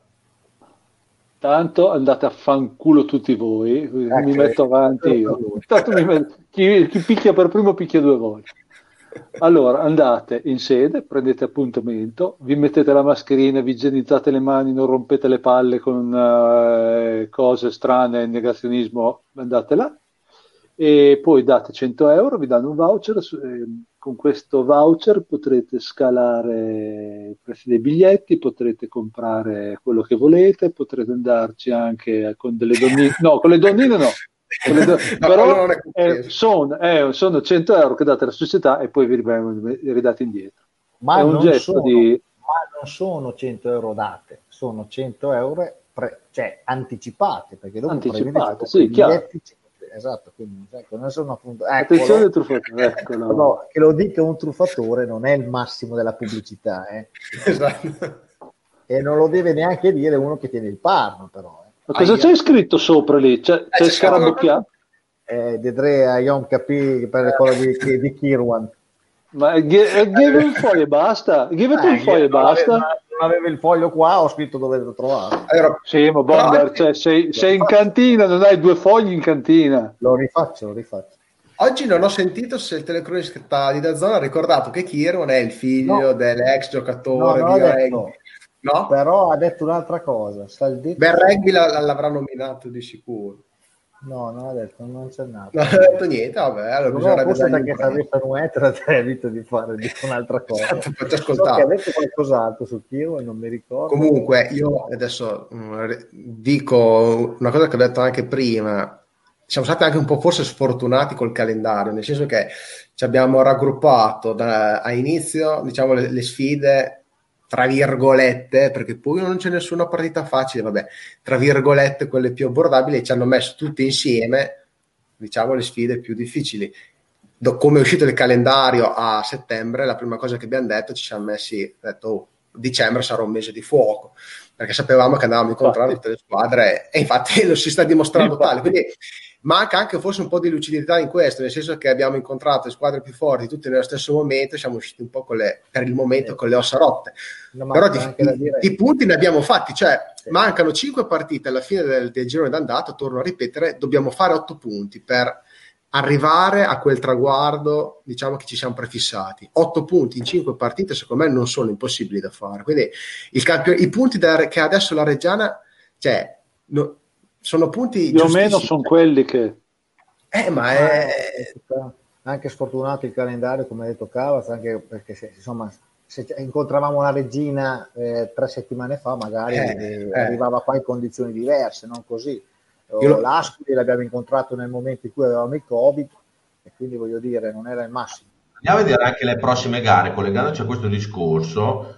Le prossime gare, Pordenone Reggiana, quindi ci sarà questo mercoledì alle ore 15, alle ore 15 ci sarà Reggiana, alle ore 21.10 ci saremo noi a tenervi compagnia per l'ultima trasmissione del 2020, poi Reggiana Pescara lunedì 4, quindi tempo 4 giorni, neanche 3 giorni di riposo, e poi sarà tutti di allenamento per i ragazzi, scenderanno in campo al Città del Tricolore alle ore 18 per un incontro importantissimo. Questo è il classico incontro che non bisogna sbagliare, diciamocela tutta, dai. Eccolo, eccolo. Ah, ah, ah. No, No, no, no, non tirar fuori menate. Non se, perdi col Pescara ti sbagliare, incazzi? Se perdi col Pescara ti il triplo. Eh, vabbè, appunto, è per questo sono Eh, le più no, difficili, perché- caro mio. No, è Gabri, su quelle sono le più difficili. Io mi Quando sto ravanando le tutto, balle. Quando tu puoi anche pareggiare e se No. perdi ma con quella è lo stesso, sono le partite più facili. Perché non c'è niente da perdere. Invece queste qua sono le più difficili. Devi, il tifoso, il tifoso, la testa del tifoso, fa 0-0 giocando a- senza mai tirare in porta ad Empoli, bravissimi. Facciamo 0-0 perché al 90 con la regina in casa, sono una squadra e zeno. Cioè, vabbè, non avremmo giocato mai, ma bene, sicuramente, Dio mio che venga. Però non Io rispondo a questo tifoso qua. Per certi tifosi, se non facciamo 10 punti le prossime tre partite, siamo già retrocessi. Sicuramente. Voglio, no, voglio un pronostico No, anche del bomber di Cavaz, che così mi tocco io, le... avevo fatto, io avevo fatto però il discorso delle quattro partite. Le quattro partivano da Cosenza perché avevano tre trasferte e una in casa. Bomber non buffare, t'han detto. Eh, No. Garagion, Varsè, e altre- E le altre quattro perché sono le tre in casa e una fuori, cioè vuol dire Regina, Pordenone, Pescara, Cittadella. Eh, io, io firmerei per altri quattro punti in queste, in queste, tre partite, in queste quattro partite. Mi spiegate chi mette in giro queste voci qua? Che Dumaron, Che du- Marò. la pagina, dai, devo dire, attendibile, insomma, che, che du- però simpatica effettivamente. Ha parlato Non lo so se oggi Costa ha parlato con i tifosi, ma Allora, saranno amici, parlerà. Sì. Ah, a posto, sono entrati tutti, i tifo- tu- tutti i giocatori nel pullman perché come sapete non è che vanno via, intanto il bomber ha digerito in questo momento, quindi io, io digerirò, io quella pizza che ho mangiato stasera la digerirò domani, perché è una cosa inguardabile. Sì, Fatta con la in- farina in- Mapei, solo c'è qualche cosa che ti porta sfiga perché ti vengono a cagare i cani in casa e in più ti portano le pizze marce. Ah, è una- è stata una cosa immangiabile, veramente. C'è un malocchio. Comunque no, stavo dicendo che i giocatori quando escono dai spogliatoi non possono più, come sapete, fare il tragitto loro in macchina, quindi uscire dallo stadio, prendere le macchine, prendono il pullman come, come prendono il pullman quei giocatori della regina. Di tifosi allo stadio non ce n'era ombra, quindi insomma, boh. O magari, che- ah, magari in separata sede, ma non lo so, ci avrà vabbè, parlato solite per dire come stai, ciao, tutto bene. Ah, cioè come dire che Zeman doveva venire qua praticamente. Ma sì, Cioè, più o meno le, che il sono le solite cose che saltano fuori stranamente dopo una sconfitta. Come quello là che ha tirato fuori che la Reggiana, tutte queste critiche assurde che tira fuori il presidente, il presidente. Dopo a Empoli era detinto, dopo a Inco salta fuori a tutto. Bomber, ti dicono che è molto lì, ti dicono di non equilibrio. grazie. Non gufare, Bomber, perché porti sfiga, ti ha scritto. Me, me- me non, non- non faccio pronostici. io. comunque Diciamo pronosticabili. Nelle prossime tre partite beh, è, è ovvio che devi cercare, cioè una la devi portare a casa, una delle tre la devi portare a casa, poi ci possiamo guardare come E altre metterla- le portare a casa un punto, almeno. Eh, diciamo che devi cercare di non perdere e sicuramente una delle tre portare a casa, portare a casa una vittoria in una delle tre. Che poi venga a Pordenone, venga col Pescaro, venga col Cittadella. Sì, esatto. Però ripeto, in cinque partite dobbiamo cercare di farne otto per essere più o meno in linea con gli obiettivi. Consideri anche le altre, le altre fino alla fine della giornata andata. Sì, sì, fino alla fine del girone d'andata, eh, intendo, quindi Anche anche Vicenza e Spal- che saranno altre due belle partitine. Eh, Abbiamo lasciato dietro dei messaggi. Stefano Foroni, il progetto iniziale era quello di una B in tre anni. Per fortuna siamo saliti subito. Purtroppo voi il Covid, senza incassi, la Regia eh, è quella che ha patito di più. eh, più se ci metti strutture e campi di allenamento precari diventa un problema grosso anche per gli infortuni. Speriamo bene e tutti insieme uniti. Sì, direi che ha racchiuso un po' quello che abbiamo detto, no? Questo cosa vuol dire? Che abbiamo anticipato la promozione di due anni, quindi noi siamo in una categoria già due anni prima e per un anno barra due anni potremmo soffrire come dei cani per mantenerla. La paura che abbiamo noi, onestamente, è che è quella di retrocedere subito, è quello lì che hanno tutti i tifosi, per quello parti- partono per la tangente appena, appena perdono una partita, perché hanno la paura di retrocedere. Però bisogna avere l'equilibrio, insomma, dai. Infatti ci dice anche Simone Perugio, il campionato è lungo e difficile, si gioca ogni tre giorni, ci sono assenze importanti, rossi su tutti, ci può stare a sbagliare qualche partita, ma non c'è bisogno di perdere di vista l'obiettivo tutti insieme. Infatti, anche noi cerchiamo di fare critiche costruttive, no, Cavaz? Non buttare... Assolutamente, penso che lo stiamo, lo stiamo facendo, cioè non, non è giusto dire che va tutto bene, perché non è- ovviamente non è così, è sotto gli occhi di tutti, ma non è giusto neanche di, di vomitare cose come si leggono, come si sono lette oggi, insomma. Cose Ha detto senza bene. senso, esatto. Ha detto bene il direttore, equilibrio. Ma chi è, chi è che ha sta pagina che è Dumaron? Cioè, facciamo, stiamo facendo pubblicità, cosa vuol dire Pordenone 0, Pescara 3, Cittadella 0? Ah, sono, sono i punti, sono i punti. Ah, ok. Perdiamo a Pordenone, perdiamo col Cittadella in casa, facciamo tre punti col Pescara. Beh, bella però, dai, bisogna dire che è simpatica. Speriamo, speriamo mia, Stessa- la mia cosa. Stessa cosa che dico io quando leggo un commento del baffetto in giro. Duma no. Gli puoi mandare la loro pagina. eh. esatto. Speriamo di no, dai, qualche punto in più do- bisogna Allora, direi che sono le 22.43, siamo arrivati alla fine, però Domelette. No, l'unica cosa da fare è per No. eh, quel giochino che facciamo per gli allenatori da tastiera come lui. Quindi, se anche voi siete come il bomber, siete come questa bella testolina qua, potete fare con noi il gioco da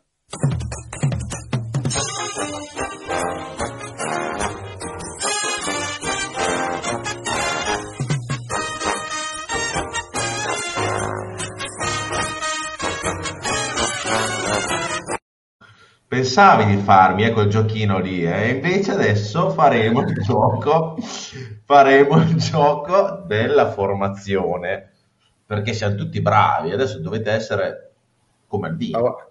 Ma ultimamente si fa, pre- si fa presto a farla. eh, perché- Ah, Cioè, siamo talmente pochi. no, anche perché non l'abbiamo detto prima, eh, Alvini ha detto oggi in conferenza stampa che per eh, mercoledì non recupera nessuno, proprio le, le belle notizie che volevamo sentire. quindi- Eh, che Una culo. che comunque si, ha- si può permettere di lasciare esatto, cioè abbiamo Sì, lavorato sì, assolutamente. che noi quindi siamo proprio una squadra che possiamo fare tenendo conto che non recupererà nessuno, forse Lunetta, ma in ogni caso non verrà secondo me schierato dall'inizio. Boh, eh, non so come vuoi giocare. Giocherai con Cerofolini, giocherai con Costa, giocherai con Martinelli, giocherai con Gianfi perché sono gli unici giocatori che ci Gli sono. unici disponibili. Giocherai con Varone, giocherai con eh, Muratore. Muratore. Sugli esterni lì un po' di, ogni tanto qualche cambio lo fa, quindi pot- si potrebbe rivedere Libutti che stava facendo bene, quindi non c'è stato oggi, si potrebbe vedere Libutti da una parte e a sinistra Kirwan o Zampano, uno dei due insomma ci può dare, ci può dare un po' di turnover. Zampano, Zampano, Zampano, sì. E Muratore e, e Varone, Radrezza perché è, è l'unico che è, e, e davanti Zamparo Carbò. Io giocherei così. È l'unica maniera. Cioè, se ci fossero più giocatori potremmo anche fare il giochino, ma adesso il giochino è Eh. troppo semplice. Eh, Sì, cioè, per carità. quelli hai. Ti dico che a Lignano hanno messo pioggia e neve in questi giorni, dai che rimando la partita e recuperiamo tutti. Non sarebbe male. eh. Vero perché il Pordenone gioca a Lignano Sabbiadoro, ricordiamolo, non gioca a Pordenone. Speriamo che ci vengano due metri di neve sopra i tetti e aveva un di noi c'aveva uno un contagiato magari se ne ha contagiati gli altri 6 o 7 chissà No. Speriamo di no per loro. ma ma no ma come ma no Avevo la seconda cambieremo, cambieremo il titolo della trasmissione in severi ma guffi. Ma stiamo scherzando, mi dispiace, ma sicuramente che non gli succeda niente, ma che sta fuori per un mese, basta, chiuso. Per Cioè un tu mese vorresti, vorresti un asintomatico, dai, stringente. Frega- Sì, esatto, però mi fa, noi abbiamo abbiamo rimesso due partite, due, mia una, due. Eh, scherzando. L'unica, Eh, leggevo- l'unica squadra rimetterci due partite, l'unica C'è una squadra. squadra- una squadra che ha- è stata presa a tavolino. Aspetta che il squadra bomber- che ha 37, 37 contagiati. Eh, la Carpi, Carpi. Il Carpi, bravo, il Carpi. 37 contagiati. Però Hanno, conta- hanno contato anche le mogli. Sì, no, infatti 37 vuol dire proprio... Però il Carpi giustamente rinvia le partite, non è che rinvia una, poi le altre sono cavoli tuoi. Cioè come quel Eh. deficiente che ha deciso questo, questo regolamento. Ma dai, ma stiamo scherzando, ragazzi. Stiamo Comunque, scherzando. io mi chiedo una cosa, sentendo un po' anche di Frosinone- aveva due cambi, un portiere e un giocatore. Andato in campo con Sì. 13 giocatori Frosinone. Ma, ma- ma è, un, è un campionato regolare secondo voi? Questo è il campionato dei cachi, dei cachi. Questa è la realtà dei fatti.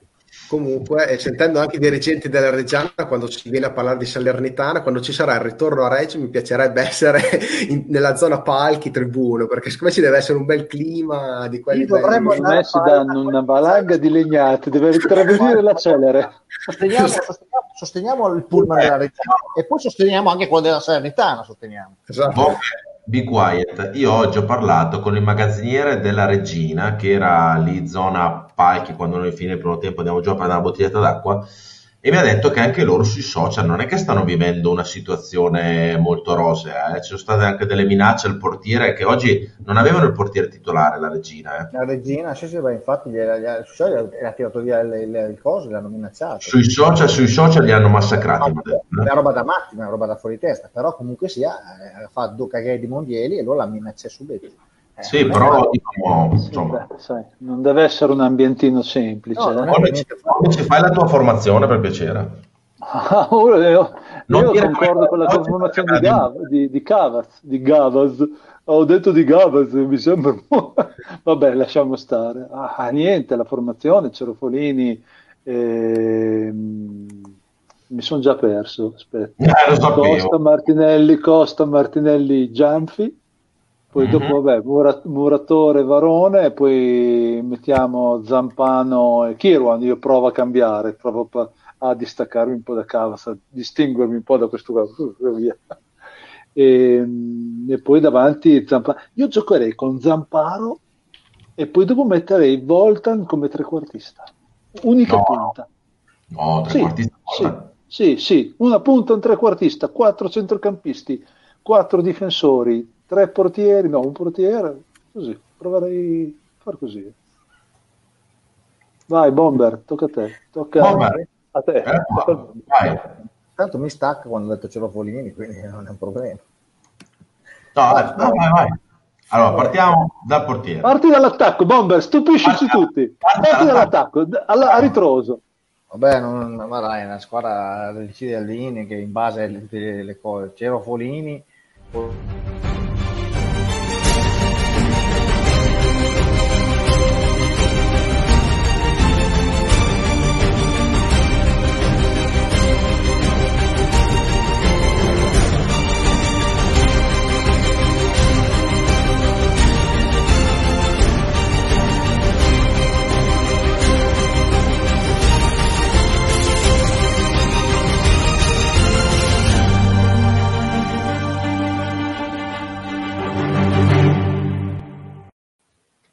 Questo è per dirti che io ti voglio bene, Bomber. facciamo, facciamoli, ti voglio bene, così magari qualcosina, eh, diamo- una mano alla società, eh. anche questa è una mano, chi lo può fare? Non è che non c'è il fucile, però anziché sparare ah, sui social, eh, andiamo, andiamo a dare 100 euro, così magari si spara in modo diverso. Vai, Bomber, formazione, stavolta non ti blocco più, dai.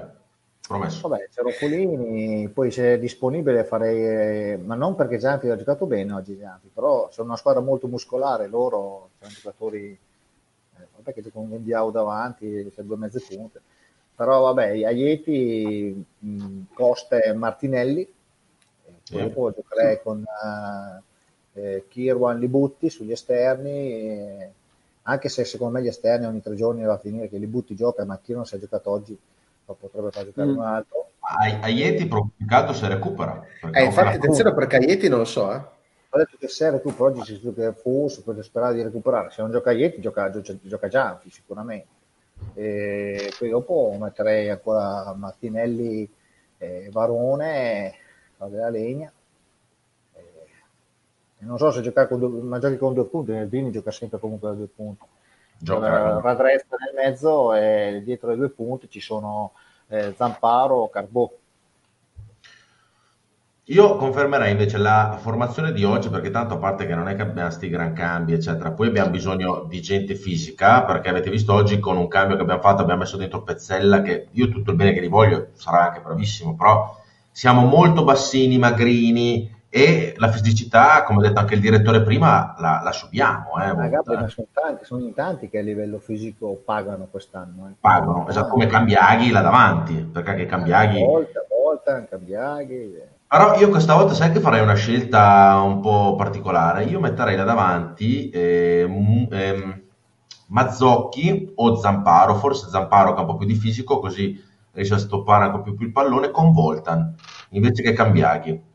Perché io parlando oggi con Voltan, sì, parlando, parlando oggi con Voltan mi ha detto, ehm, io ho detto ascolta, ma tu non hai mai fatto la, la punta di fianco, cioè una, giocando in attacco, eccetera. Fa, io sono sempre stato seconda punta.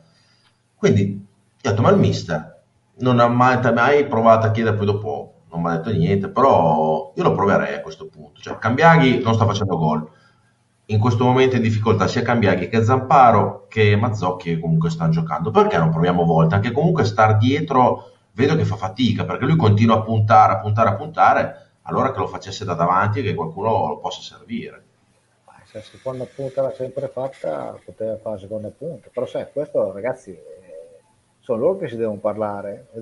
Ah no, no, la mia è una fantasia se, ipotetica. Se, se, se loro, cioè, non so, in un momento come questo, So, eh, facciamo fatica a costruire gioco. Voltan, eh, se, se, non arriva alla palla in una certa maniera, se non è, fa, fai molta fatica. Cioè, in questo momento non dico che devi giocare di, di rimesse, di contropiede, ma poco ci manca. Cioè, Carbò, anche lui non sta facendo benissimo, ma per me è sostituibile adesso. Cioè, è l'unico giocatore che ti può cambiare, ti può cambiare la partita e comunque in due partite ha, ha procurato due espulsioni per gli avversari, che, è, che anche quello non è male, eh, non è poco. E secondo Però, me chi può giocare con il Carbò è l'unico è Zamparo. Cavaz, io ti dico la verità, oggi parlavamo appunto in, su in cabina con degli altri ragazzi per Carbò che sì è vero, è utile a fare spellere, però a noi non ci servono queste cose qua, cioè a noi ci serve fare gol. Quindi dobbiamo entrare nell'ottica secondo me. No. Ah, e chi fa gol?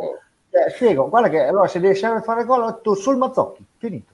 Nessun no, però, Robert, dobbiamo eh, entrare nell'ottica di valutare gli attaccanti anche per quello. Anche Zamparo fino ad oggi non ha fatto tanto. C'è da dire che Zamparo è in difficoltà. Speriamo che si riprenda. Però eh, Zamparo è in difficoltà perché va a fare la guerra in mezzo al campo e sta a giocare a 50 metri. Gioca, me, gioca a centrocampo e il gol da lì non lo fai.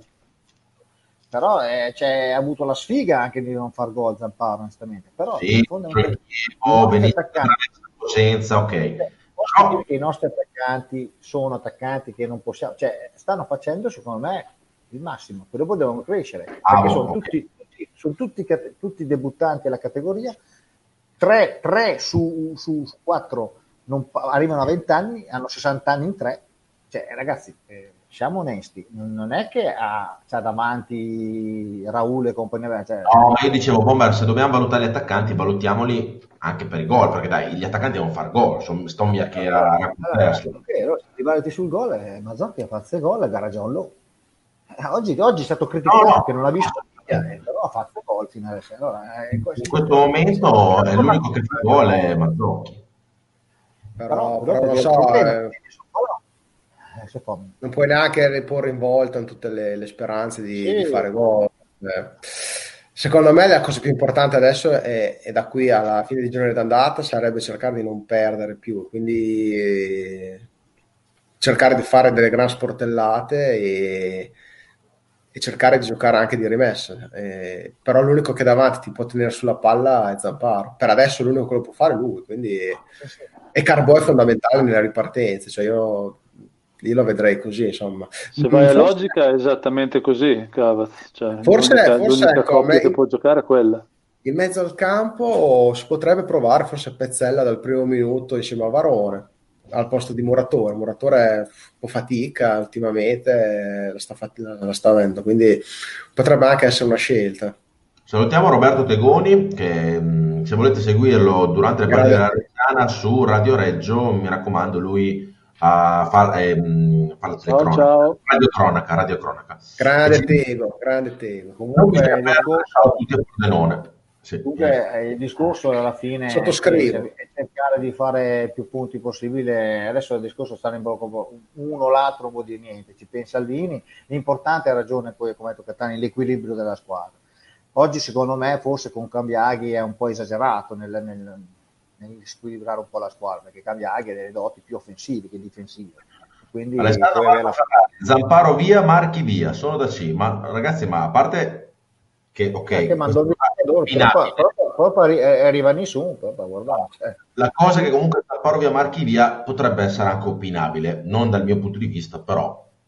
Però eh, hanno dei contratti, Zamparo ha un contratto di ancora due anni, eh, perché c'è stato fatto un investimento, come ha detto prima il direttore, di tre anni, e Marchi credo che ci abbia ancora un biennale, perché gli è stato fatto un triennale in Serie C. eh.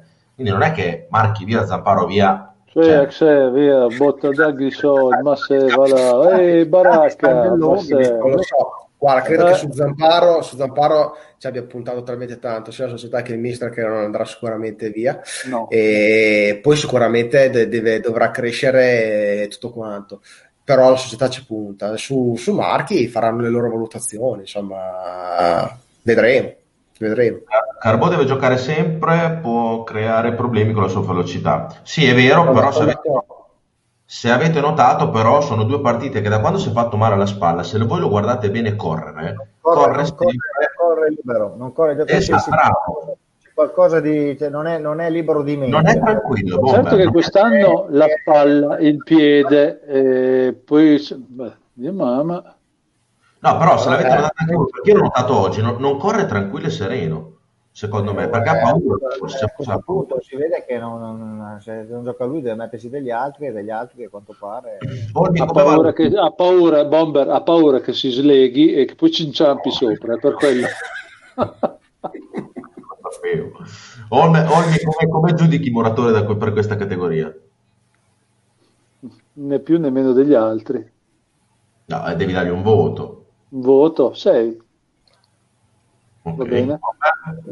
Onestamente Muratore ehm, non è mai a me non per me è un cos'è un 98 non ha mai, è debuttante alla categoria non ha mai sfigurato da dire No. ripeto ma Tra l'altro ho dato neanche 6, io non ho mica dato 4, eh. no. oh. no no dico dico, dico qua come giocatore di Muratore cioè secondo me è un giocatore che ci sta Voto, è voto. come Barone voglio dire come Voto, caratteristiche vabbè. Non fare, non fare le capiedi, voto, Voto, voto. no, un sufficiente glielo do 6 cosa devo Sei. darti Cavaz? Ma eh, Muratore, alcune partite bene, altre, altre meno, come segue un po' l'andamento a volte della squadra. E è anche lui lo stesso discorso, cioè eh, sarà un ottimo prospetto, magari tra due anni è uno dei centrocampisti più forti della Serie B e tutto quanto, eh, però noi abbiamo bisogno di gente pronta. Per adesso 5 e mezzo. Anche io con Cavaz, però io sono un po' più... Io, io do 5. A me l'acquisto di Muratore quest'estate era stato forse anche sopravvalutato, non lo so, boh, però lui sta pagando, giocatore... lui sta pagando i 7 milioni di euro che ha speso l'Atalanta. La gente si aspettava chissà che cosa. Ma Eh beh, Bomber- Aveva già giocato in Champions, mi sembra. Costa 7 milioni d'euro. Le- le- le- anche, anche a Ticli Vabbè, quando è Eh. Ne parlavo, sono, parlavo giri sì, Esatto. parlavo con Lusetti al telefono, 7 milioni di euro a bilancio della Juve ci sono di Muratore, quindi deve essere un giocatore, deve essere un giocatore che- fatto apposta per essere puntiere. sì, Comunque, dai, no, no, no, cioè, io dico, Vabbè, vabbè, d'accordo, però se un giocatore viene valutato 7 milioni di euro, tu ti aspetti qualcosa nel mercato di, di- di agosto che arriva uno? per valutazione, tu ti aspetti un fenomeno e invece è un'anemia. E Ecco. discorso- e poi dopo, permettimi, è un debuttante alla categoria e comunque non ha mai avuto continuità, è una bestia di 1,90, senza la continuità fa fatica. Allora io Secondo spero che, me- adesso, che, che- che spero che faccia 4.000 gol, muratore che aiuti la squadra, però da No, settembre... ma i gol, vedi che per il gol è centrocampista. Ma in fare. anche Varone è un centrocampista, però fa gol. Ma Anche ha fatto ferma, l'hanno passato in Serie C, gli ha fatto Varone. E poi da ritorno quando l'ha spostato di smette De Dre, perché aveva bisogno di Dre, la Piosnier. Dai, insomma, sono sincere. Va- Varone sta facendo fatica anche lui, ragazzi. Diciamo, Sì, alla eh, faccia. sta facendo, allora, sta se- facendo se- molto fatica, quindi, boia, eh, siamo a scarsera adesso. Però posso adesso. dire che da quest'estate, quando ce l'avevamo presentato e ci abbiamo fatto vedere le foto che era nella Juve in Coppa e che ha giocato comunque nella Juventus, eh, Eh, al- non vuol dire niente. ma non vuol dire la Juve è una partita di che contava niente, ma, ma, ma ragazzi, ma, cioè, ma, oh, valutiamo le cose. Lui ha giocato nella Juventus under, eh, eh, della B. Ah, under 23, Serie C, Serie C. Prendere 23. Che buono, ragazzi, però poi vuol Di dire... Di Baia dell'Atalanta, ha comprato dalla Juventus. Oh, ragazzi, allora siamo alle solite. Quest'anno lo teniamo noi, il prossimo anno lo diamo indietro, lo daremo via tutti contenti perché non piace il muratore. Da due anni sarà un fenomeno. Tu devi venire Bogli, Come Ardizzo, Bomber, non, fare più così, non fare la vocina, Bomber, per favore. Appena arrivato, vogliamo tutto dal giocatore. Ragazzi, è un, è un anno difficile per Rossi. E che come cazzo fa un muratore? Deve prendere in mano la squadra. Cioè, ragazzi, e non ha avuto Io in questa trasmissione non ci sto più, si dicono troppe parolacce, me ne vado. Vado a Tele Sassuolo. Io non dico che- Da come mi era stato presentato, io speravo e credevo. Stai, aspetta, stai fermo un attimo, se no ti, ti metto muto. Aspetta, io credevo e speravo che fosse un giocatore che al suo cambio, non so, dal quarantesimo del, secondo, del, del primo tempo, che lui subentra o nel secondo tempo, mi cambiasse anche un po' la partita. Invece vedo che se parte titolare, siamo sempre a Reggiana solita, se parte che subentra, non mi dà quel, quel cambio di passo anche nel centrocampo da poter dire cavolo, per me, per me, onestamente, a centrocampo, in quelle partite che fa a Brescia non ha giocato una tutta partita. Poi dopo a, a- Empoli, come tutti gli altri, ieri oggi uguale. Però voglio dire, non ha sfigurato confronto agli altri. Non- No, non- però io mi immaginavo. Un- è un- eh, ma tu te le immagini perché te, la presente, vieni da Juventus, eh, l'Atalanta la spesa 7 milioni d'euro, e allora è un fenomeno. No, e te tu il ballone porti in porta. No, le mie exe. Tommaso Moratti c'è una forte squadra da Serie C che si è ritrovata a giocare in Serie B. C'è poco da dire, stringere i denti e resistere. Mm, Sai sì. cosa succede? Sai Gabri come è stata? Cose di, come Non è del tu, tutto sbagliato. Come quando ha comprato Morello a Reggio Emilia per sostituire Silenzi. No, l'hanno, beh, presentato, no, l'hanno presentato come una punta. La gente prende, prende mese il campionato, insultava Morello, ma che ne è una punta. Ah, per forza, ne è Nestere. Ma E poi l'ha messo in suo gol, ha fatto suo, ha fatto suo. No, no, ma inizialmente l'hanno presentato come è stato, doppio ora è stato presentato per un centrocampista, poi è chiaro, vedi le foto che è nella Ti Juve B. dicendo- ti sto dicendo che come presentano- ti sto "Oppa". Ti sto dicendo che come presentano i giocatori gli altri, poi possono presentare, cioè, Mattini ti ha detto che era un terzijn, le maestà è un terzijn. Però sinceramente, Bomber, quando quest'estate ti hanno detto arriva Muratore, cavolo della Juve pagato, ti aspettavi qualcosa di più o no? No, No. No? no, No. Perché voglio, no, perché io lo voglio vedere in campo. Esatto. Cioè, io, io, io, io- che mi dicono è un fenomeno, beh, bravo, hai ragione, è un fenomeno. Ah, guardami adesso. Io non sapevo nemmeno che giocasse a calcio, a me non me ne frega niente dei nomi di quelli di quell'altro, io li voglio vedere in campo, poi No. dopo puoi pagarlo 50. Ma voi vi ricordate? No, no. Cavolo, c'era un giocatore l'anno, l'anno prima del primo fallimento che giocava in porta, hanno fatto un giro di, di plusvalenza meno, che era, Eh, era fra- va- fatti, fa- fa- fra- fatti- come- quel portiere, giro Sì, di plusvalenza eh. che era venuto una valutazione allucinante. come si chiama? Ve-. Mura- che Può essere, era dell'Udinese, può essere che aveva fatto un giro con l'Udinese Col di, di Venezia, Facchini, col era, era Venezia, Venezia. Ma, eh, quindi quelle valutazioni che- lì eh, lasciano il tempo che trovano, tu devi guardare cosa, cosa rende in campo. Io non sapevo neanche che giocasse a calcio Muratore, a me non me ne frega niente. Io Non voglio è- dimenticarmi alla fine dell'anno i nomi dei giocatori. A me dei nomi dei giocatori non me ne frega un Ok, cazzo. ti ho allargato Io voglio che giochino a calcio, basta. Che voglio cazzo me ne frega, quello è un fenomeno, quello non è un fenomeno. Chi se ne frega? Chi Dai, se ne zitto, frega? Zitto un attimo. No, no, ho perché mi sta sul cazzo il baffetto, perché è colpa sua se siamo ridotti Eh. così. Ti ho allargato l'inquadratura perché c'hai un calendario cinese sulla tua sinistra in alto. Cos'è quel calendario? Cos'è un calendario? Cos'è Goku? Sì, sì, Guarda, lì, questo proprio qua? lì. Eccolo No, sono dei vecchi CD. No, quello là. Ah, su. Ah, no, la foto di mio figlio alle elementari. Ah, che è stata una giornata con, con ehm, i vigili del fuoco. pensavo che fosse un calendario cinese. No, no, Comunque, sono dei Gabri- calendari porno ce l'ho al lavoro. Se volevi vedere delle donne nude. Comunque sono Gabri- Paoletti e non eh, Facchin, Paoletti vi dicono. Per. Paoletti.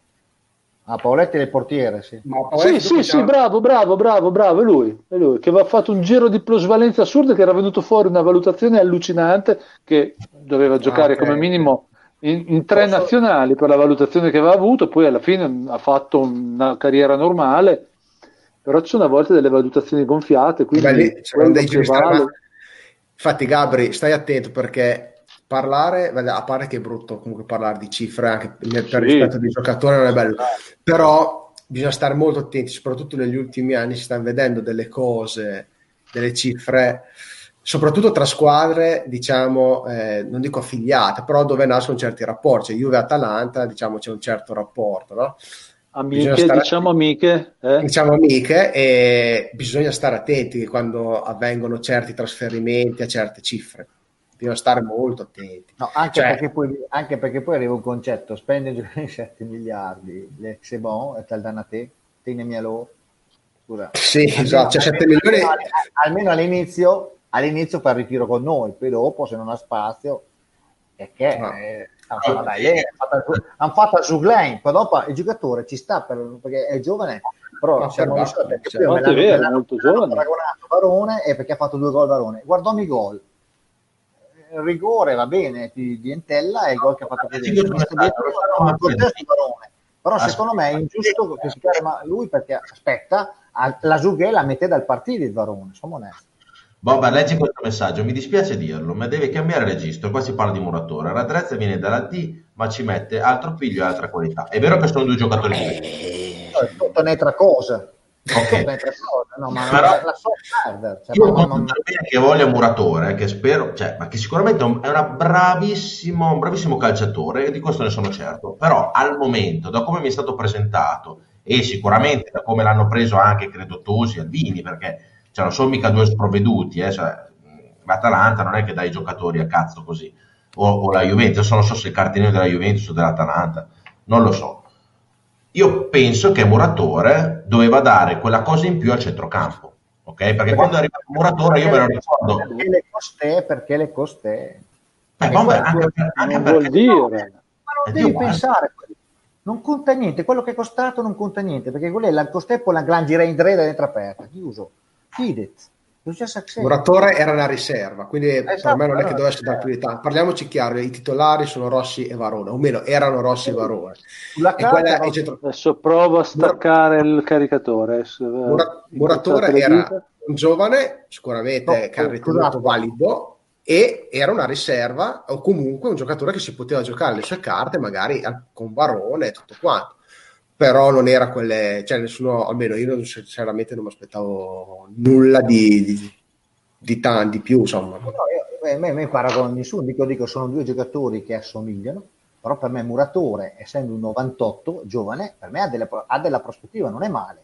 Ripeto, do ragione. giovane, devi dargli del tempo, allora devi dargli del tempo, ripeto, devi del tempo perché se guardiamo il passo di Dubna del più low anche Kleter, siamo onesti, come passo. E dopo eh, l'altro te- l'hai avuto l'anno scorso, ti, ti- ti- ti sta bene, ti, ti è entrato Vabbè, nell'occhio. io Muratore lo stimo anche perché comunque eh, No, no, oggi avete No, no, notato, ma ha fatto un sacco di campo, era ragazzi, Domalet, le- No, Sì, forse- vabbè, se- se- però cioè, no, onestamente. No, ma aspetta un attimo, aspetta un attimo, aspetta. mi sta sul coglione aver già messo nella graticola uno di, uno di 20 anni basta E Non è che quello- lo metto nella graticola, No, Bomber, è così, è Dai, così. vieni qua, Bomber, ascolta. Se dobbiamo dire le, le, le, le Andiamo cose a letto, è ora di chiudere. Dobbiamo dire le cose per, per far piacere alla società di cose, però sapete che io dico come penso. Il muratore è venuto qua, quest'estate, è stato, eh. quest'estate Bomber è stato presentato come un giocatore comunque per un rinforzo a centrocampo importante. Anzi, c'era anche da dire che visto che Varone all'inizio non ha fatto, perché aveva male al ginocchio, ha fatto, non ha fatto la preparazione, stava quasi ciullando il posto a Varone in, in centrocampo. eh. Quindi era una, Ma era prospettiva, era una prospettiva di titolare. Era una prospettiva di titolare. Però al momento a me Muratore non mi ha dato quelli- quella qualcosa in più che secondo me Tosi e Alvini l'hanno preso per poterlo dare. Vabbè, Secondo me, poi ragazzi di prospettiva ti do ragione. però ripeto se questa qualcosa in più vogliono dire i gol si sbaglia si sbaglia strada non sono i gol sono le, ba- le palle recuperate sono quello che oggi ragazzi ha corso fino a, a svenire. Infatti ti dico, oggi ha avuto i crampi a un certo punto. Loghi a voi crampi. Muratore Però, preso per venire a non fare il titolare? Siate onesti. Assolutamente sì. Cioè, scusate, ma eh, chi è che avreste tolto tra Varone e Rossi all'inizio campionato? Nessuno gli dà il contratto. Ma no, ma assolutamente. Sicuramente Muratore è stato preso per essere, se vogliamo, la, pri- il- la prima alternativa. Sicuramente poteva giocarsi il posto con Varone e, e tutto quanto. Ma che, che fosse stato eh, titolare al posto di Varone, essere onesti, secondo me, dire che non è assolutamente così. Cioè, non ci mancherebbe altro. Cioè, Varone e Rossi erano due giocatori che, noi, che tutti dicevano la B la possono fare a occhi chiusi. E, e sono i titolari inamovibili del centrocampo. Il Muratore non, era, non doveva partire titolare, poi se la poteva giocare, ma non era titolare. Eh, Gianna Forelli ci dice ragazzi il Muratore giocava nella Juve Under 23 Ergo in Serie C sì benissimo ma come Varone come Rossi come tutti quelli della nostra squadra giocavano tutti in Serie C Quindi, e quindi non c'era da aspettarsi nulla di strano. Cioè, diamo il tempo Esatto, di- esatto. per- perché è un debuttante come tutti gli altri. Basta. Dico solo Esatto. questo, dico solo, dico solo, non mettiamolo nella graticola No. lui e l'altro. io, io- no, io, non ho de- io non ho detto che è scarso che fai, che fai schifo stai giù perché eh, Ah, va a ma lavorare quello lì, mamma, No. aspettavo. Mamma, Io, io, no, Bomber, io ti dico la verità, da come c'era stato presentato e dall'acquisto che avevano No, fatto, e all'inizio stava prendendo, no, all'inizio stava prendendo il posto di Varone, dal Gran che comunque aveva incominciato bene, a questo punto del campionato, dopo Eh, tot partite, però- io mi sento un po' deluso, Ho io. capito, ma attenzione, è incominciato bene, poi è arrivato il Covid, è stato uno di quelli che ha preso peggio, ha detto Alvini, ah, ragazzi, eh, dopo per mandare in forma un physic da 1,90, le, le, mica dalla mattina alla sera. Cioè, Vabbè, il il Covid l'hanno avuto in, l'hanno avuto in 25 in squadra, eh. Sì, vabbè, se vuol dire, 23. eh, ma non tutti uguali, l'ha detto Alvini, non tutti Va bene, uguali. va bene.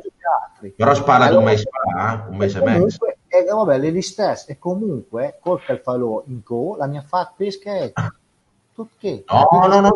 Vai, in co, in co le hanno da guardare, eh. Quel che è successo in co le hanno da guardare nessuno. Cioè, No, no, no, no, io non voglio, io voglio semplicemente dire, attenzione, dico solo di non mettere sul graticolo un giocatore che secondo me non è giusto. assolutamente. No, Adesso abbiamo Infatti, parlato- io ho dato la sufficienza per me.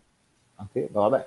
Abbiamo parlato di Muratore perché è capitato un Muratore, però potremmo parlare di tanti altri. Ecco. Però Anche di un giocatore che non ha mai affrontato la categoria, eh, aspettarsi di, di quel qualcosa in più, secondo me è sbagliato a prescindere. Ragazzi, ragazzi, mi stanno giocatore- brontolando perché parlo troppo forte. E dopo i tuoi vicini si lamentano. Ma c'hanno da andare a cagare i miei vicini, porca puttana. No, comunque, ripeto, Varone io l'ho, l'ho tirato in ballo perché io mi aspettavo, forse sono stato tro- troppo io quest'estate, Muratore, credere che fosse eh, Muratore.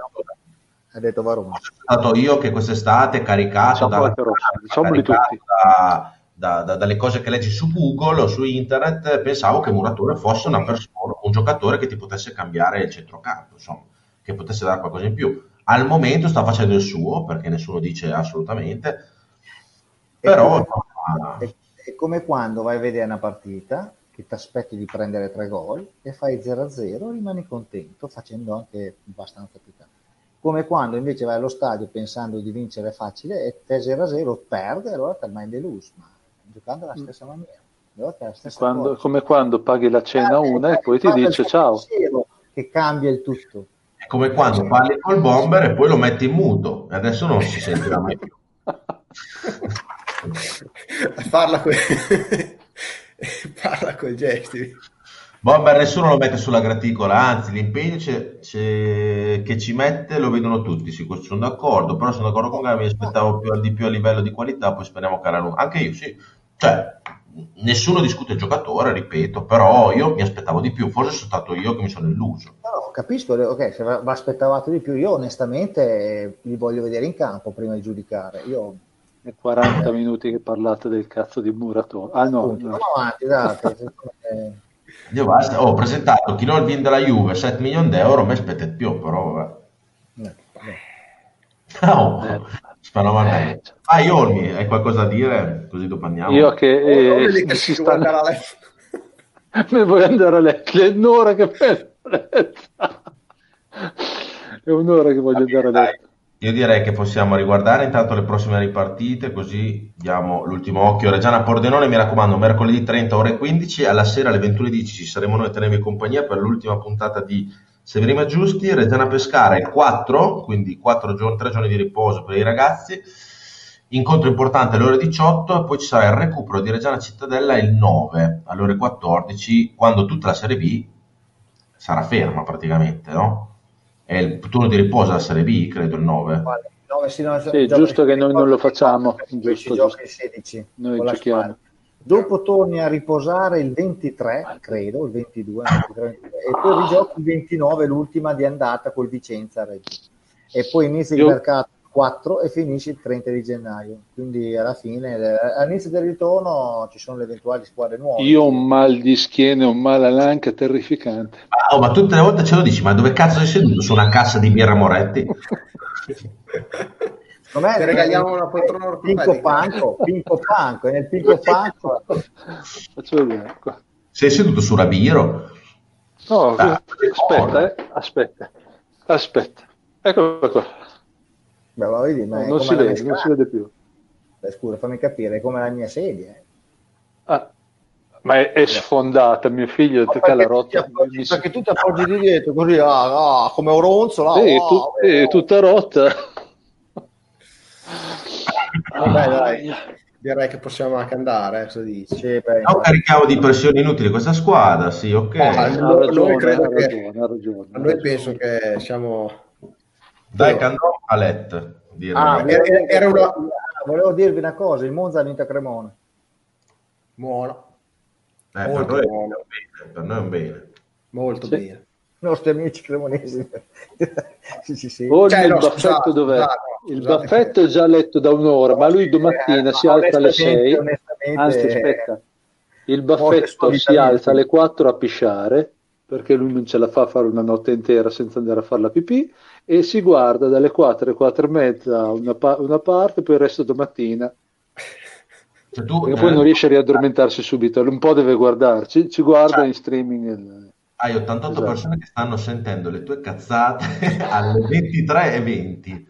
Pensa non che voglia. Che voglia, porca puttana. Eh, la gente in ferie, dai, gente in ferie. Io vado a lavorare invece domani. Volevo tirarsi, però... volevo capo. per dire.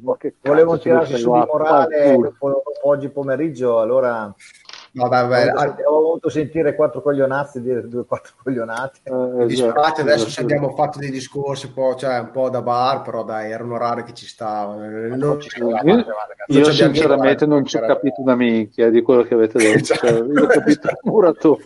Plusvalenze, mica ci che quando, spegniamo, quando spegniamo la live, ci troviamo sempre due secondi dopo per salutarci. Cioè, il bomber, quando lui cioè, dice il giocatore è bravo, non stiamo, dice casomai il muratore fa cagare. Gabriele.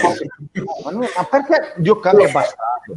Ragazzi, cazzo ragazzi, sto pezzo di merda che mi tifa il Parma è un falso che fa schifo. L'ha messo di accanto a, a, a, Bomber, Bomber! le- Vabbè, l'ha messa a fare bene, anche lo stadio ed è una spia bagola. La realtà è quella lì.